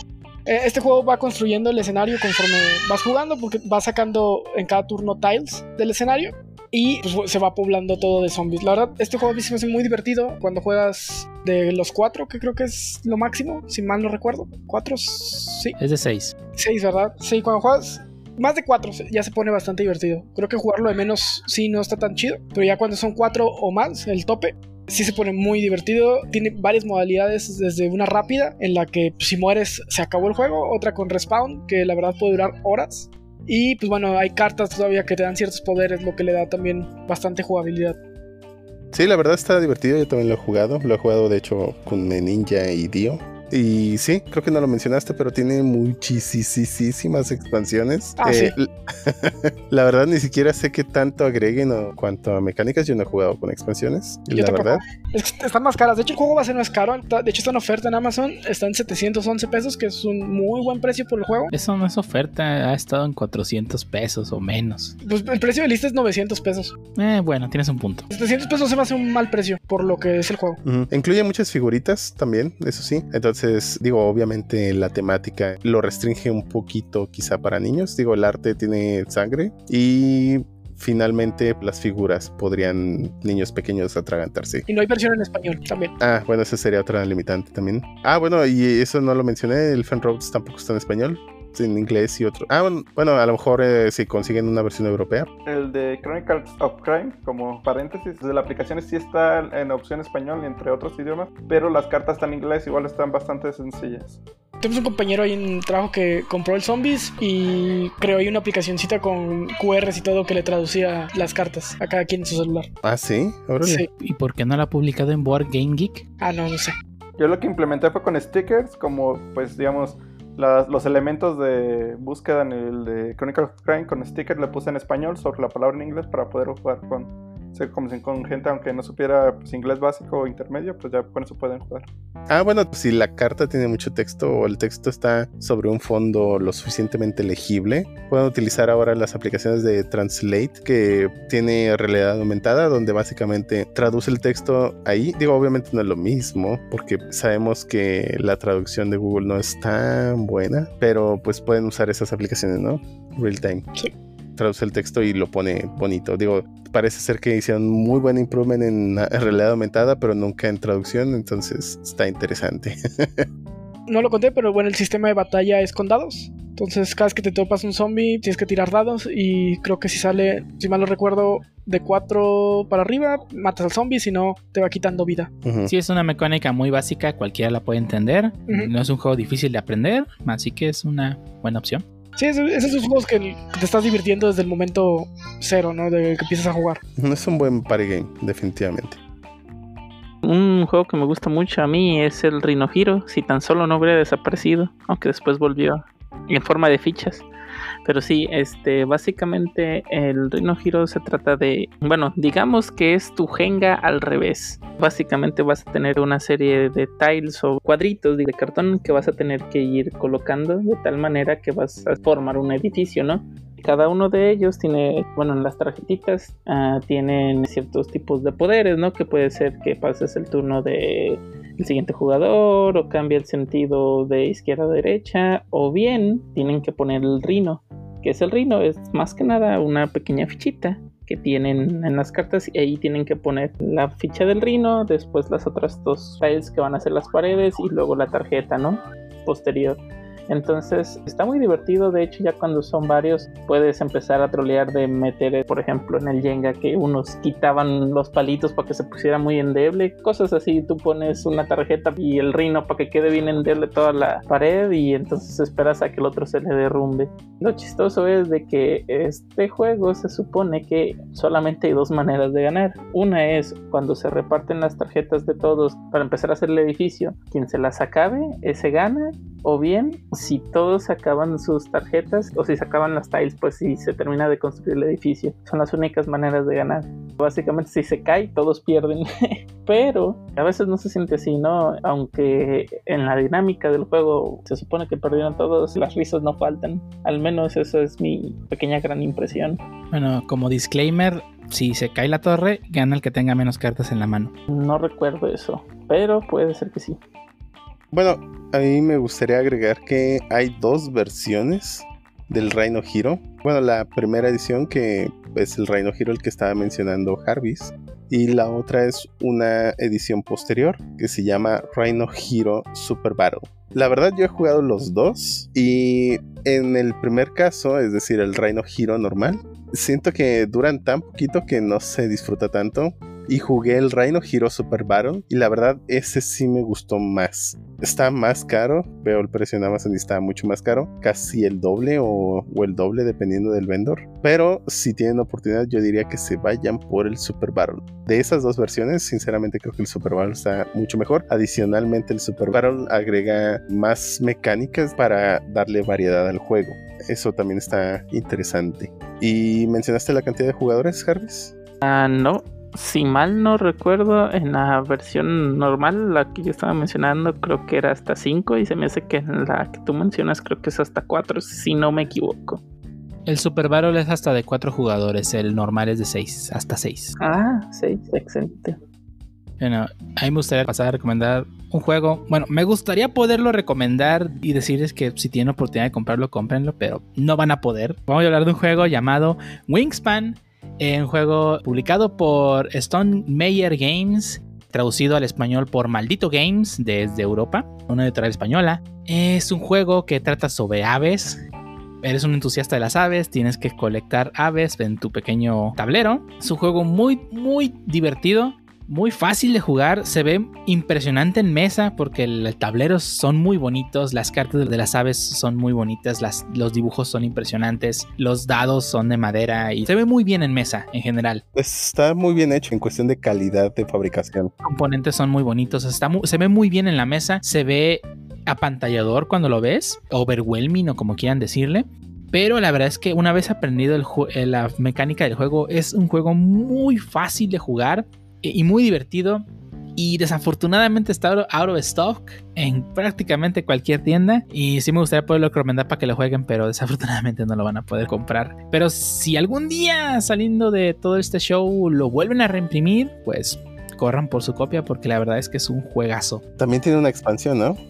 Ah, sí, tiene una expansión, agrega más aves con nuevas mecánicas. La verdad es que las mecánicas son temáticas conforme el ave, o sea, las aves de rapiña tienen su temática, las aves acuáticas tienen su temática. La verdad es que es un juego muy divertido, muy fácil de aprender y muy bonito en mesa, así que si tienen la oportunidad de probarlos, pues háganlo. Pero el juego que les quiero recomendar no es ese porque este no lo van a poder conseguir. El juego que les quiero recomendar es uno de mis juegos favoritos de todo el tiempo mundial y es Stick to Ride. Qué bonito juego. Me gusta mucho también.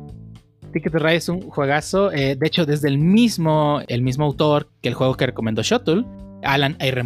Se llama el eh, Moon, perdón, el diseñador publicado por Seaman, si no me equivoco, en Estados Unidos y bueno, en este lado del, del río Bravo lo pueden conseguir gracias a Devir. Pero es un juego muy divertido, muy fácil de jugar, fácil de aprender, mecánicas muy intuitivas. Se ve muy bonito una vez que termina la partida porque tienes un mapa con muchos trencitos Ah, sí. las mecánicas son tan sencillas que yo lo he jugado con mis padres y no hemos tenido que hacer una segunda explicación, a diferencia con otros juegos que me ha pasado. Pero la verdad es que es un juego muy divertido. Hay muchas versiones, yo les recomiendo el base, porque es el que tiene las mecánicas más básicas. Y ya una vez que dominen el juego base, se pueden ir por la versión europea. Y si les encanta la versión europea, ya pueden empezar a probar todas las demás versiones que son Hay otra versión para niños, ¿no?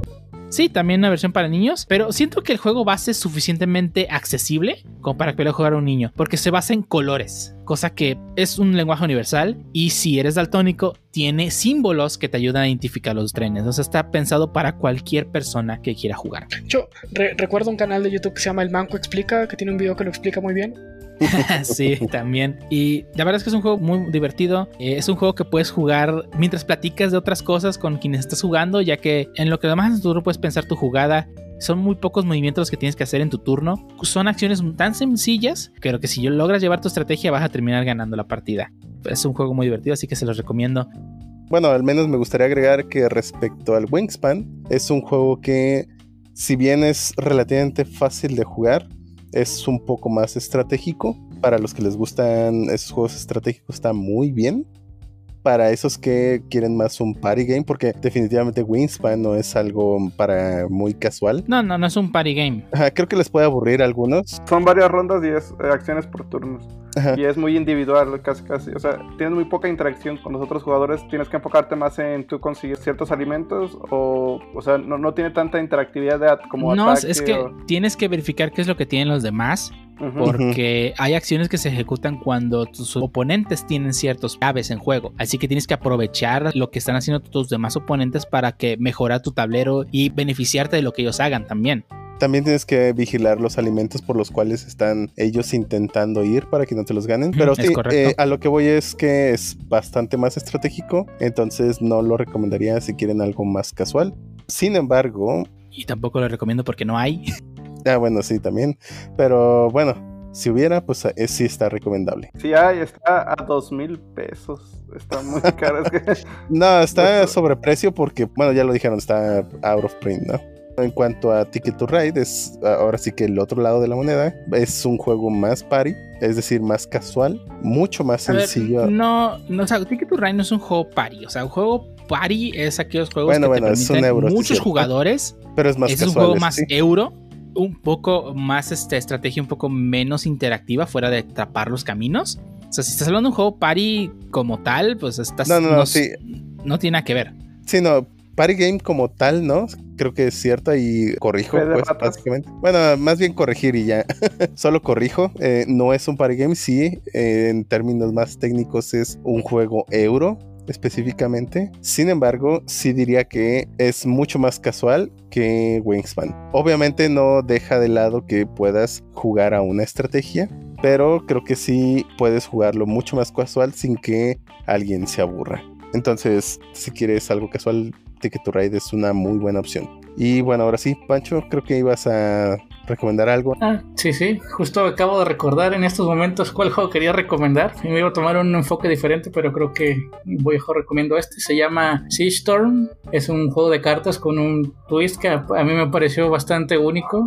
Y pues vamos a hablar un poco de él. Es un juego de cartas de un jugador contra otro, PvP. Lo que hace diferente a este juego, y creo que en mi opinión me gusta mucho, es que difiere un poco la fórmula tradicional de solo tomar tus cartas y usarlas una tras otra. Aquí tienes lo que es un, lo que se le llama un track que tiene tres lugares. Cuando juegas una carta, esta puede ir al track que se denomina jugarla como una criatura o usarla como una magia o efecto instantáneo que la usas y se muere. Cuando la colocas en el track, pasa tres turnos en el track hasta que llega al tope de tu track. Cuando llega a ese tope, esta carta puedes decidir si la usas como tu energía, que sirve para pagar las cartas, importante ahí, conservarla para su efecto pasivo o hacerle daño al enemigo. El catch aquí es que tu vida es tu mismo deck. Si te bajan vida, te bajan cartas de tu deck. Para jugar las cartas tienes que pagar su costo, que usualmente es tirando cartas de tu mano. Si la carta te cuesta dos, tiras dos cartas de tu mano al cementerio, por así decirlo, y utilizar la carta. Además, ¿Está en español? ¿Está en inglés? no, está ¿qué en inglés, es la limitante que le veo. Además de que el set base es, es el común, la expansión es un poco más difícil de encontrar. Y si son obsesionados coleccionistas como yo, se van a frustrar porque tiene versión exclusiva de Kickstarter. Y esa fue creada en muy poca existencia y es muy difícil de encontrar. Lo que me encantó es que pues tiene este twist de los decks son únicos. Cada deck tienes una pool de aproximadamente 50 cartas, de las cuales tienes que escoger 30 para crear tu deck. Es una. ¿Cómo se dice? De cuando, cuando está cerrado y no hay más expansiones. No, cada deck tiene su pool de 50 cartas y no más. Tú tienes que crear tu estrategia definitiva con ese pool de 50 cartas. Hay alrededor de 4 si tienen la expansión normal. Son cuatro facciones, cada facción se centra en una mecánica, ya sea curar, daño, efectos pasivos o simplemente manejar más cartas por turno. El arte también es algo que me gustó bastante, bastante agradable a la vista y creo que las mecánicas pueden llegar a, explotarse bastante bien. La expansión permite de uno contra tres jugadores, lo cual le da un twist bastante interesante y pues puedes des- destrozar a un jugador si dos personas se van contra la misma. No sé qué más decir de este, es un bastante de nicho, no es muy popular. Tiene una calificación de 6.8 en Board Game Geek, pero considero yo que es una gema oculta de los juegos de cartas. A ese Pancho le gustan los juegos que traigan violencia. Son juegos de barajitas donde no toques el deck, Ah, más que para tomar por tu turno y ya. Ahí deje. Choto, tú ibas a recomendar otra cosa. Sí, adicional a el juego que mencionaba yo hace unos momentos, también hay otro que me gusta mucho que es Survive, Escape from Atlantis, así se llama.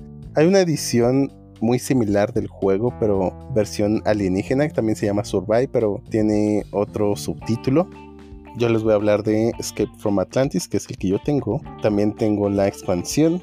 El juego base permite a dos y hasta cuatro jugadores disfrutar de este juego y trata acerca de una isla que se va formando con losetas del juego.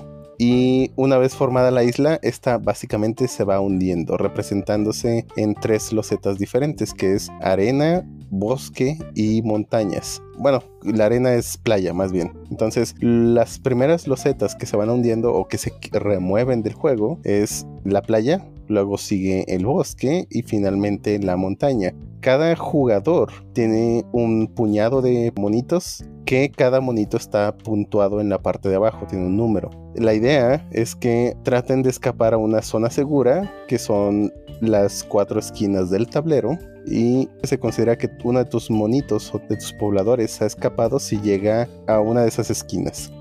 ¿Cómo escapan? Bueno, eh, inician por supuesto en esta isla que se está hundiendo. En cada turno se va removiendo una de estas losetas en ese orden que mencionaba y pueden utilizar unas lanchas que están alrededor, son unas fichas de lancha, unas figuritas y también pueden escapar nadando. Obviamente mientras están nadando es mucho más lento el movimiento del monito que si están en una lancha. Hay dentro del mar varias criaturas que pueden interferir con el movimiento, por ejemplo las ballenas que destruyen lanchas, los tiburones que se comen a los nadadores y las hidras que hacen básicamente las dos cosas, pueden destruir lanchas o pueden comerse los monitos.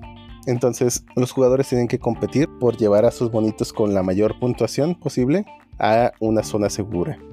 El juego termina cuando todas las losetas, es decir, toda la isla se ha hundido y básicamente se cuenta el puntaje de todos los monitos que llegaron a la zona segura. Los monitos están diferenciados por un color específico, así que es fácil identificarlos. Es, bastante divertido, a mí me gusta mucho y la expansión agrega la posibilidad de otros dos jugadores extra. También agrega nuevas criaturas que le agregan algo de variedad y también ofrece nuevas mecánicas como el pulpo, el delfín y bueno, no es un pulpo, es un calamar, etc. Y pues sí, si no lo han jugado, vean algo de gameplay, la verdad a mí me parece bastante divertido y el replay value es bastante bueno no siempre les va a tocar la misma isla porque se revuelven las losetas y en el remoto caso que les tocara exactamente la misma isla, cada jugador va acomodando sus personajes por turnos, entonces también es diferente el cómo les toque acomodar a sus monitos, ¿no? Entonces, en cuestión de replay value es bastante aceptable y es también muy fácil de jugar, realmente no tiene reglas muy complicadas tiene piezas muy pequeñas, entonces no es recomendable para niños muy, muy, muy pequeños. Y pues la temática es bastante simple, no diría que es adulta ni nada, entonces perfectamente lo pueden jugar en familia. Ese sería el otro juego que yo les recomendaría. Sí, la verdad es que es un juego que ofrece mucho replay value y creo que se, presta tanto para joder a los demás como para ganar. Digo, creo que es un juego que puedes jugar nomás por molestar a los demás y no jugar a ganar y aún así te diviertes. Sí, sí, este sí es un party game. Puedes hacer algo de estrategia, pero normalmente si alguien juega, como bien dice Dio, si alguien juega nomás a estar haciendo que el otro no gane, pues tu estrategia de tomos no, no se puede, no vas a poder hacer mucho, ¿no? Entonces es más bien un party game. A mí me gustaría cerrar nada más con tres recomendaciones rápidas. Si quieren empezar en esto de los, de los videojuegos, de los juegos de mesa, pues no, no, no, no tan clásicos, más tipo europeo, les recomendaría Dixit Ticket to, bueno, Ticket to Ride ya lo recomendó Lovelet y Cherry of Nottingham. Creo que son los tres juegos bastante sencillos que me gustan mucho y que son un buen comienzo para esto de los juegos de mesa. Sí, son juegos rápidos de aprender, fáciles de jugar y que prácticamente cualquier miembro de tu familia lo puede jugar. Así que una muy buena recomendación de todos los juegos que dijiste. A mí me gustaría agregar un juego extra a esa lista y sería Sporit. Un juego muy rápido de jugar, fácil de aprender y cualquiera lo puede disfrutar, tengas la edad que tengas. Sí, Sporit. Ah, bueno, ah, detalles extra, es un juego de destreza.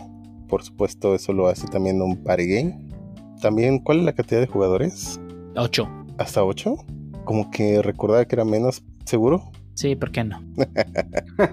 la recomendación rápida que me gustaría hacer es un juego que se llama Take Five se encuentra en Amazon eh, por 323 pesos.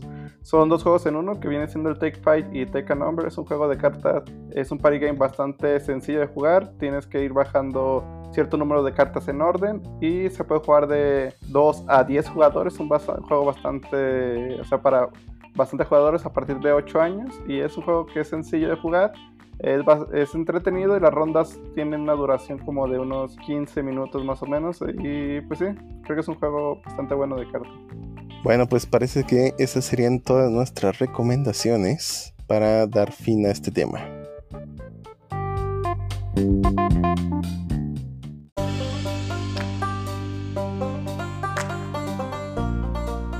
Ya estamos en la parte final de este podcast. ¿Alguien tiene algo que recomendar a los escuchas antes de dar por terminado este décimo episodio? Pues yo la semana pasada les recomendé algo en Netflix, ahora lo voy a cambiar a Amazon Prime Video. Eh, tiene poquito que subieron Ready Player One. Bastante ¿La película? buen libro. Sí, sí, no, no, no. bueno, el libro también lo puedes comprar por Amazon, también, si quieres. Pero sí, subieron la película. Entonces, si no la han visto, es una película bastante buena. Pero Digo, se queda- nostalgia. Se queda un poquito corta con el libro, pero sí vale la pena. Y si Un no tienen poquito Amazon- corta. Sí, bueno, bastante corta. Y si no tienen Amazon Prime Video, pero tienen HBO Go, ya está la parte 2 de It, de Stephen King. También recomendada para ver. Si no tengo nada. Eh, pues ven Netflix y ah, probablemente no- encuentres algo. Bueno, YouTube ya. Ok, bueno, yo eh, les voy a recomendar un canal de YouTube. Sí, creo que es de los pocos youtubers que he empezado a seguir. Y es una chava. Bueno, el canal se llama SYED. O sea, SYD Snap. eh, Es decir, SNAP. Sid Snap. Con Y. Y eh, es. ah, ese una- Shoto, ya, ya lo descubrimos. ¿Qué? Pues todavía no digo nada. ¿O qué? Vaya, vaya. El Pancho sabe de lo que hablo. Ya, ya entré al canal y oh, wow. Sí, bueno, Y se básicamente. queja de lo que pongo en disco. Bueno, bueno, básicamente es una chava que recomienda. Bueno, que hace. Pues entre reviews y videos. eh, con un toque muy cómico de anime, manga, doujinshis eh, y otras cosas. Pero el que lo haga cómico no significa que no lo tome en serio. Realmente parece ser que sí le gusta eh, bastante y ve mucho contenido, está bastante informada, entonces realmente me, gusta mucho cómo cuenta las cosas y cómo hace sus reviews de manga, doujinshis y, y anime. Eh, está bastante interesante, es bastante whip el asunto, así que eh, advertidos están. Me voy a suscribir solo por propósitos de investigación. Sí, sí, te lo recomiendo, Pancho. Eh, creo, que, creo que sí te va a gustar tanto como a mí. Eh, Pues ya las casi, miniaturas se ven interesantes. sí, ya casi me termino todos los videos. Bueno, no, no te creas, no todos, porque sí son muchos. Eh, Ya. pero sí, ya tengo una buena cantidad vistas. Ya, lo estoy, Eh. ya estoy viendo las miniaturas y creo que sí, hoy, hoy, hoy cena Pancho, güey. Pero bueno, esa es mi recomendación. Eh, eh, advertidos están. Si bien las, las miniaturas son algo eh, not safe for work, en realidad, pues el video es solo ella hablando normalmente. Eh, pero bueno, eh, échenle un ojo si quieren. Y, O los O dos. los dos, no sé, como quieran. o- o, bueno, sí, está bien. Eh, esa es mi recomendación. ¿Alguien más? Yo, yo. Pues quiero re- recomendarles que lean el manga de Promise Neverland. Para cuando este episodio salga al aire, la, la serie estará concluida. Y pues no quiero sacar spoilers, pero es muy buena. Me tuvo leyendo, creo que 80 capítulos en un día, como hasta las 3 de la mañana. No podía dejar de leerla.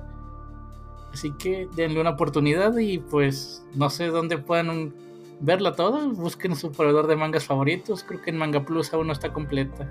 En Manga Plus solo se encuentran los últimos tres episodios. Eh, si tienen acceso a la aplicación de Viz Media, está el catálogo completo. Eh, tienen que usar una VPN para poder acceder a ello, pero pues sí, desafortunadamente Manga Plus aún no nos pone backlog pues, fuera de los mangas que pues va liberando semana con semana. Jarvis, ¿qué nos vas a recomendar? Otra vez, ¿cómo se llama? Domestic no Canoyo. No, ya no, ya se acabó, by the way. Y casi me daban un spoiler de esos horribles. Le- les, van a, les van a recomendar el final de Domestic no ah, de, de hecho, eh, es muy controversial. En la persona a mí sí me gustó, pero mucho del demás fandom no le agradó tanto. Pero bueno, sí, no. vi que estuvo bastante controversial. sí, de hecho, por eso mismo, léanlo. Pero bueno, Que, que de hecho a me- creo que se empezaron a quejar en el Twitter de la autora, ¿no?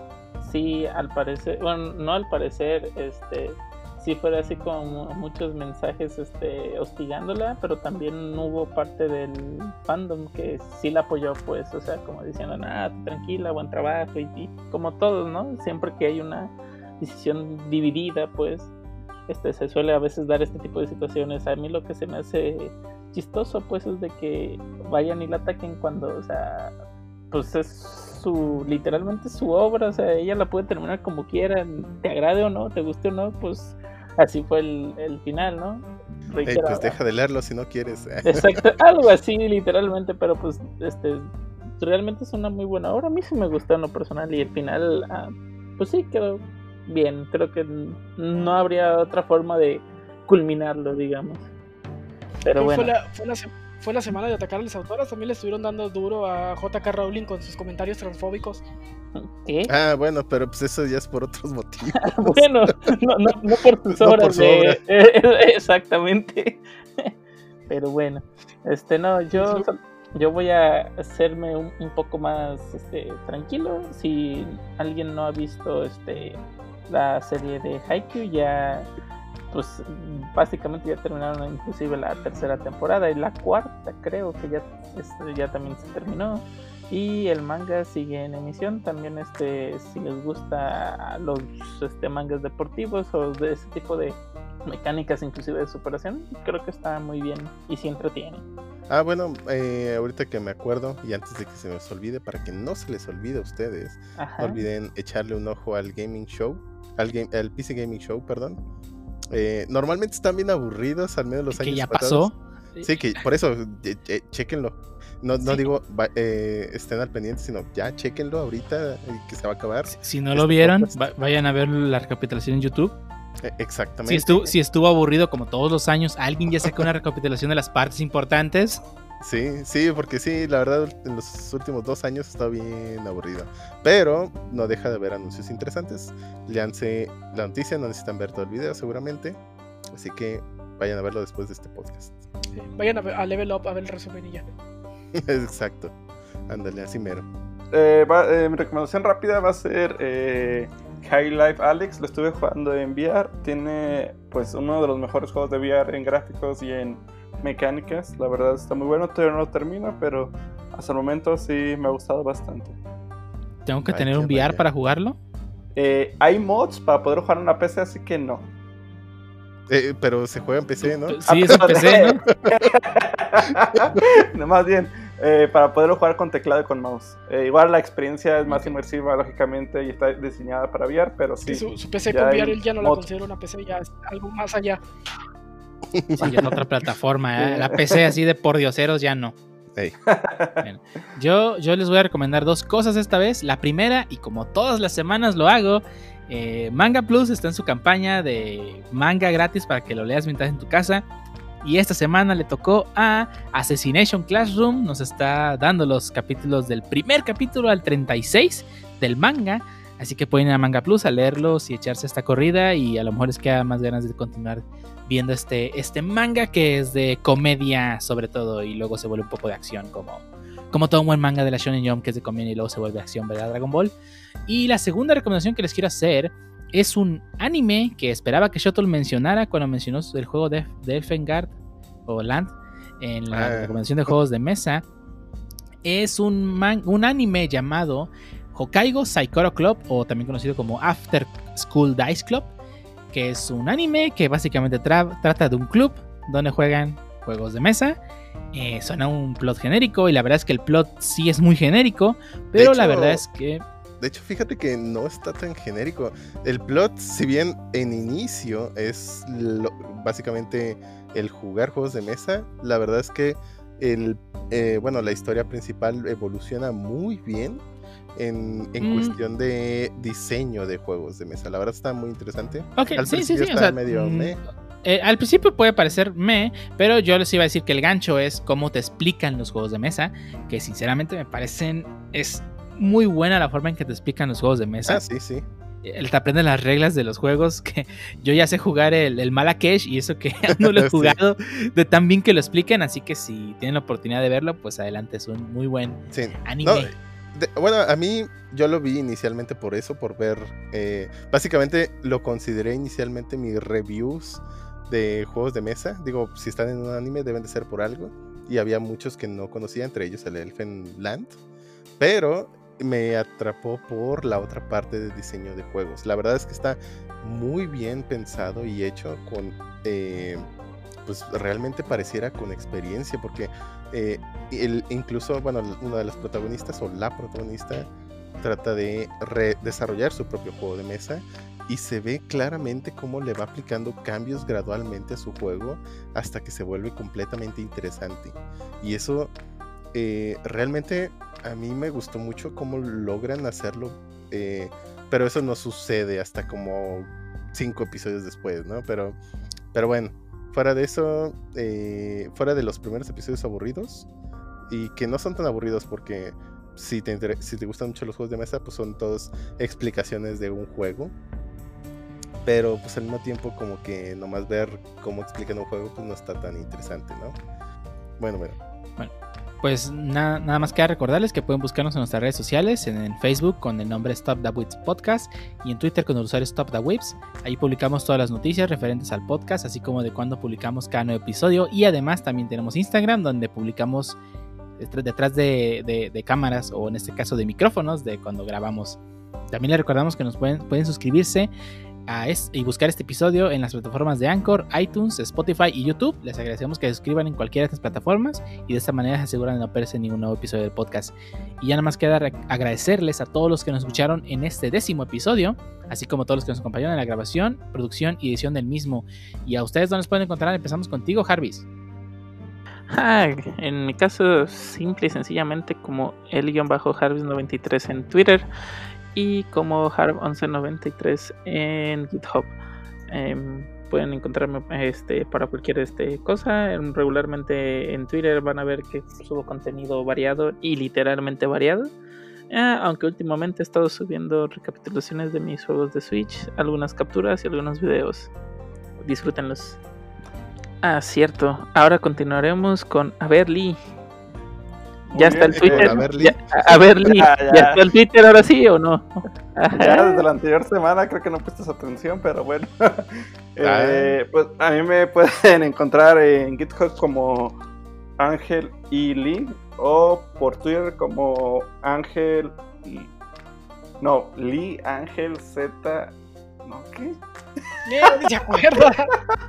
Lee, Lee Ángel Ah, Así 76, quieres que ponga atención, no, bueno. Ya lo dije la anterior semana. Escuchen el otro podcast. Es Lee Ángel Z16, creo. Compruébenlo. Y, y Ya. Creo. ¿Cómo sabemos que sí es o no? Agréguenme y les digo si, si, los si están siguiendo. Déjenme un comentario para ver si es cierto. ¿Y tú, Pancho, dónde te pueden encontrar? A mí me pueden encontrar en Twitter como arroba francisco-ontv. Eh, pues a veces subo spoilers de lo que juego, comparto shitposting de Pokémon y Nintendo en general. ¿Y a ti, Shuttle? Ah, a mí en eh, GitHub con github.com diagonal XOTL y pues en Twitter, pero no- bueno, no, en Twitter no me van a encontrar, van a encontrar una cuenta que creé, pero a mí no. Eh, ni, ni- nada de mi contenido porque pues no publico nada.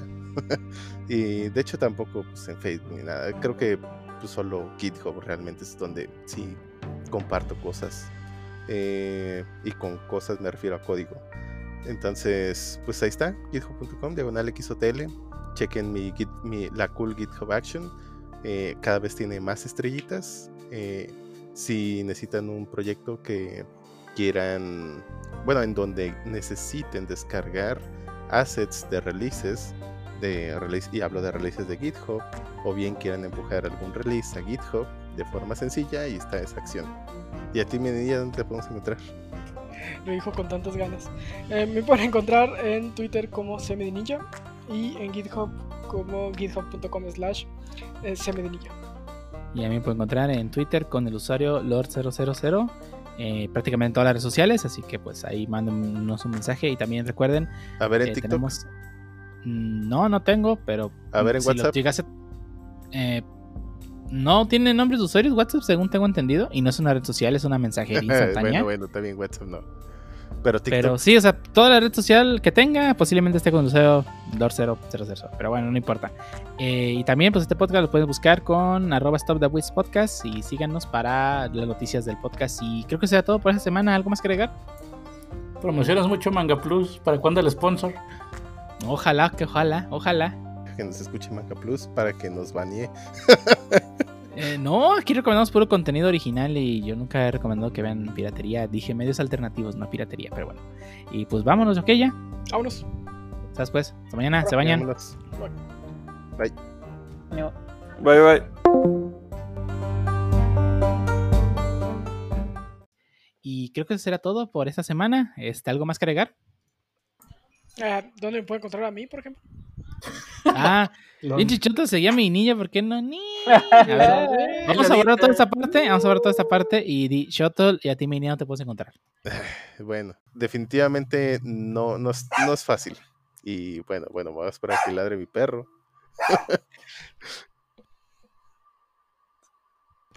Nomás dejaste de hablar y se cayó. Sí, no, me mutié. Lol. Ah, A ver, deja, bueno. déjalo corro del cuarto para que no me ladre aquí. Ahí está ya, ahora sí. Ya, ya que ladra en otro lado. Eh, ¿Qué? ¿En qué me quedé? Pero bueno, pues creo que... Ah, bueno, espera. espera, espera. Deja que ladre mi perro. si ahí quieres está. lo doy yo y ya. Nah, a ver, ahí va, ahí va. Oh, pues. bueno, bueno, ya. Creo que ya no se escucha tanto. Eh, a ver, 3, 2, 1.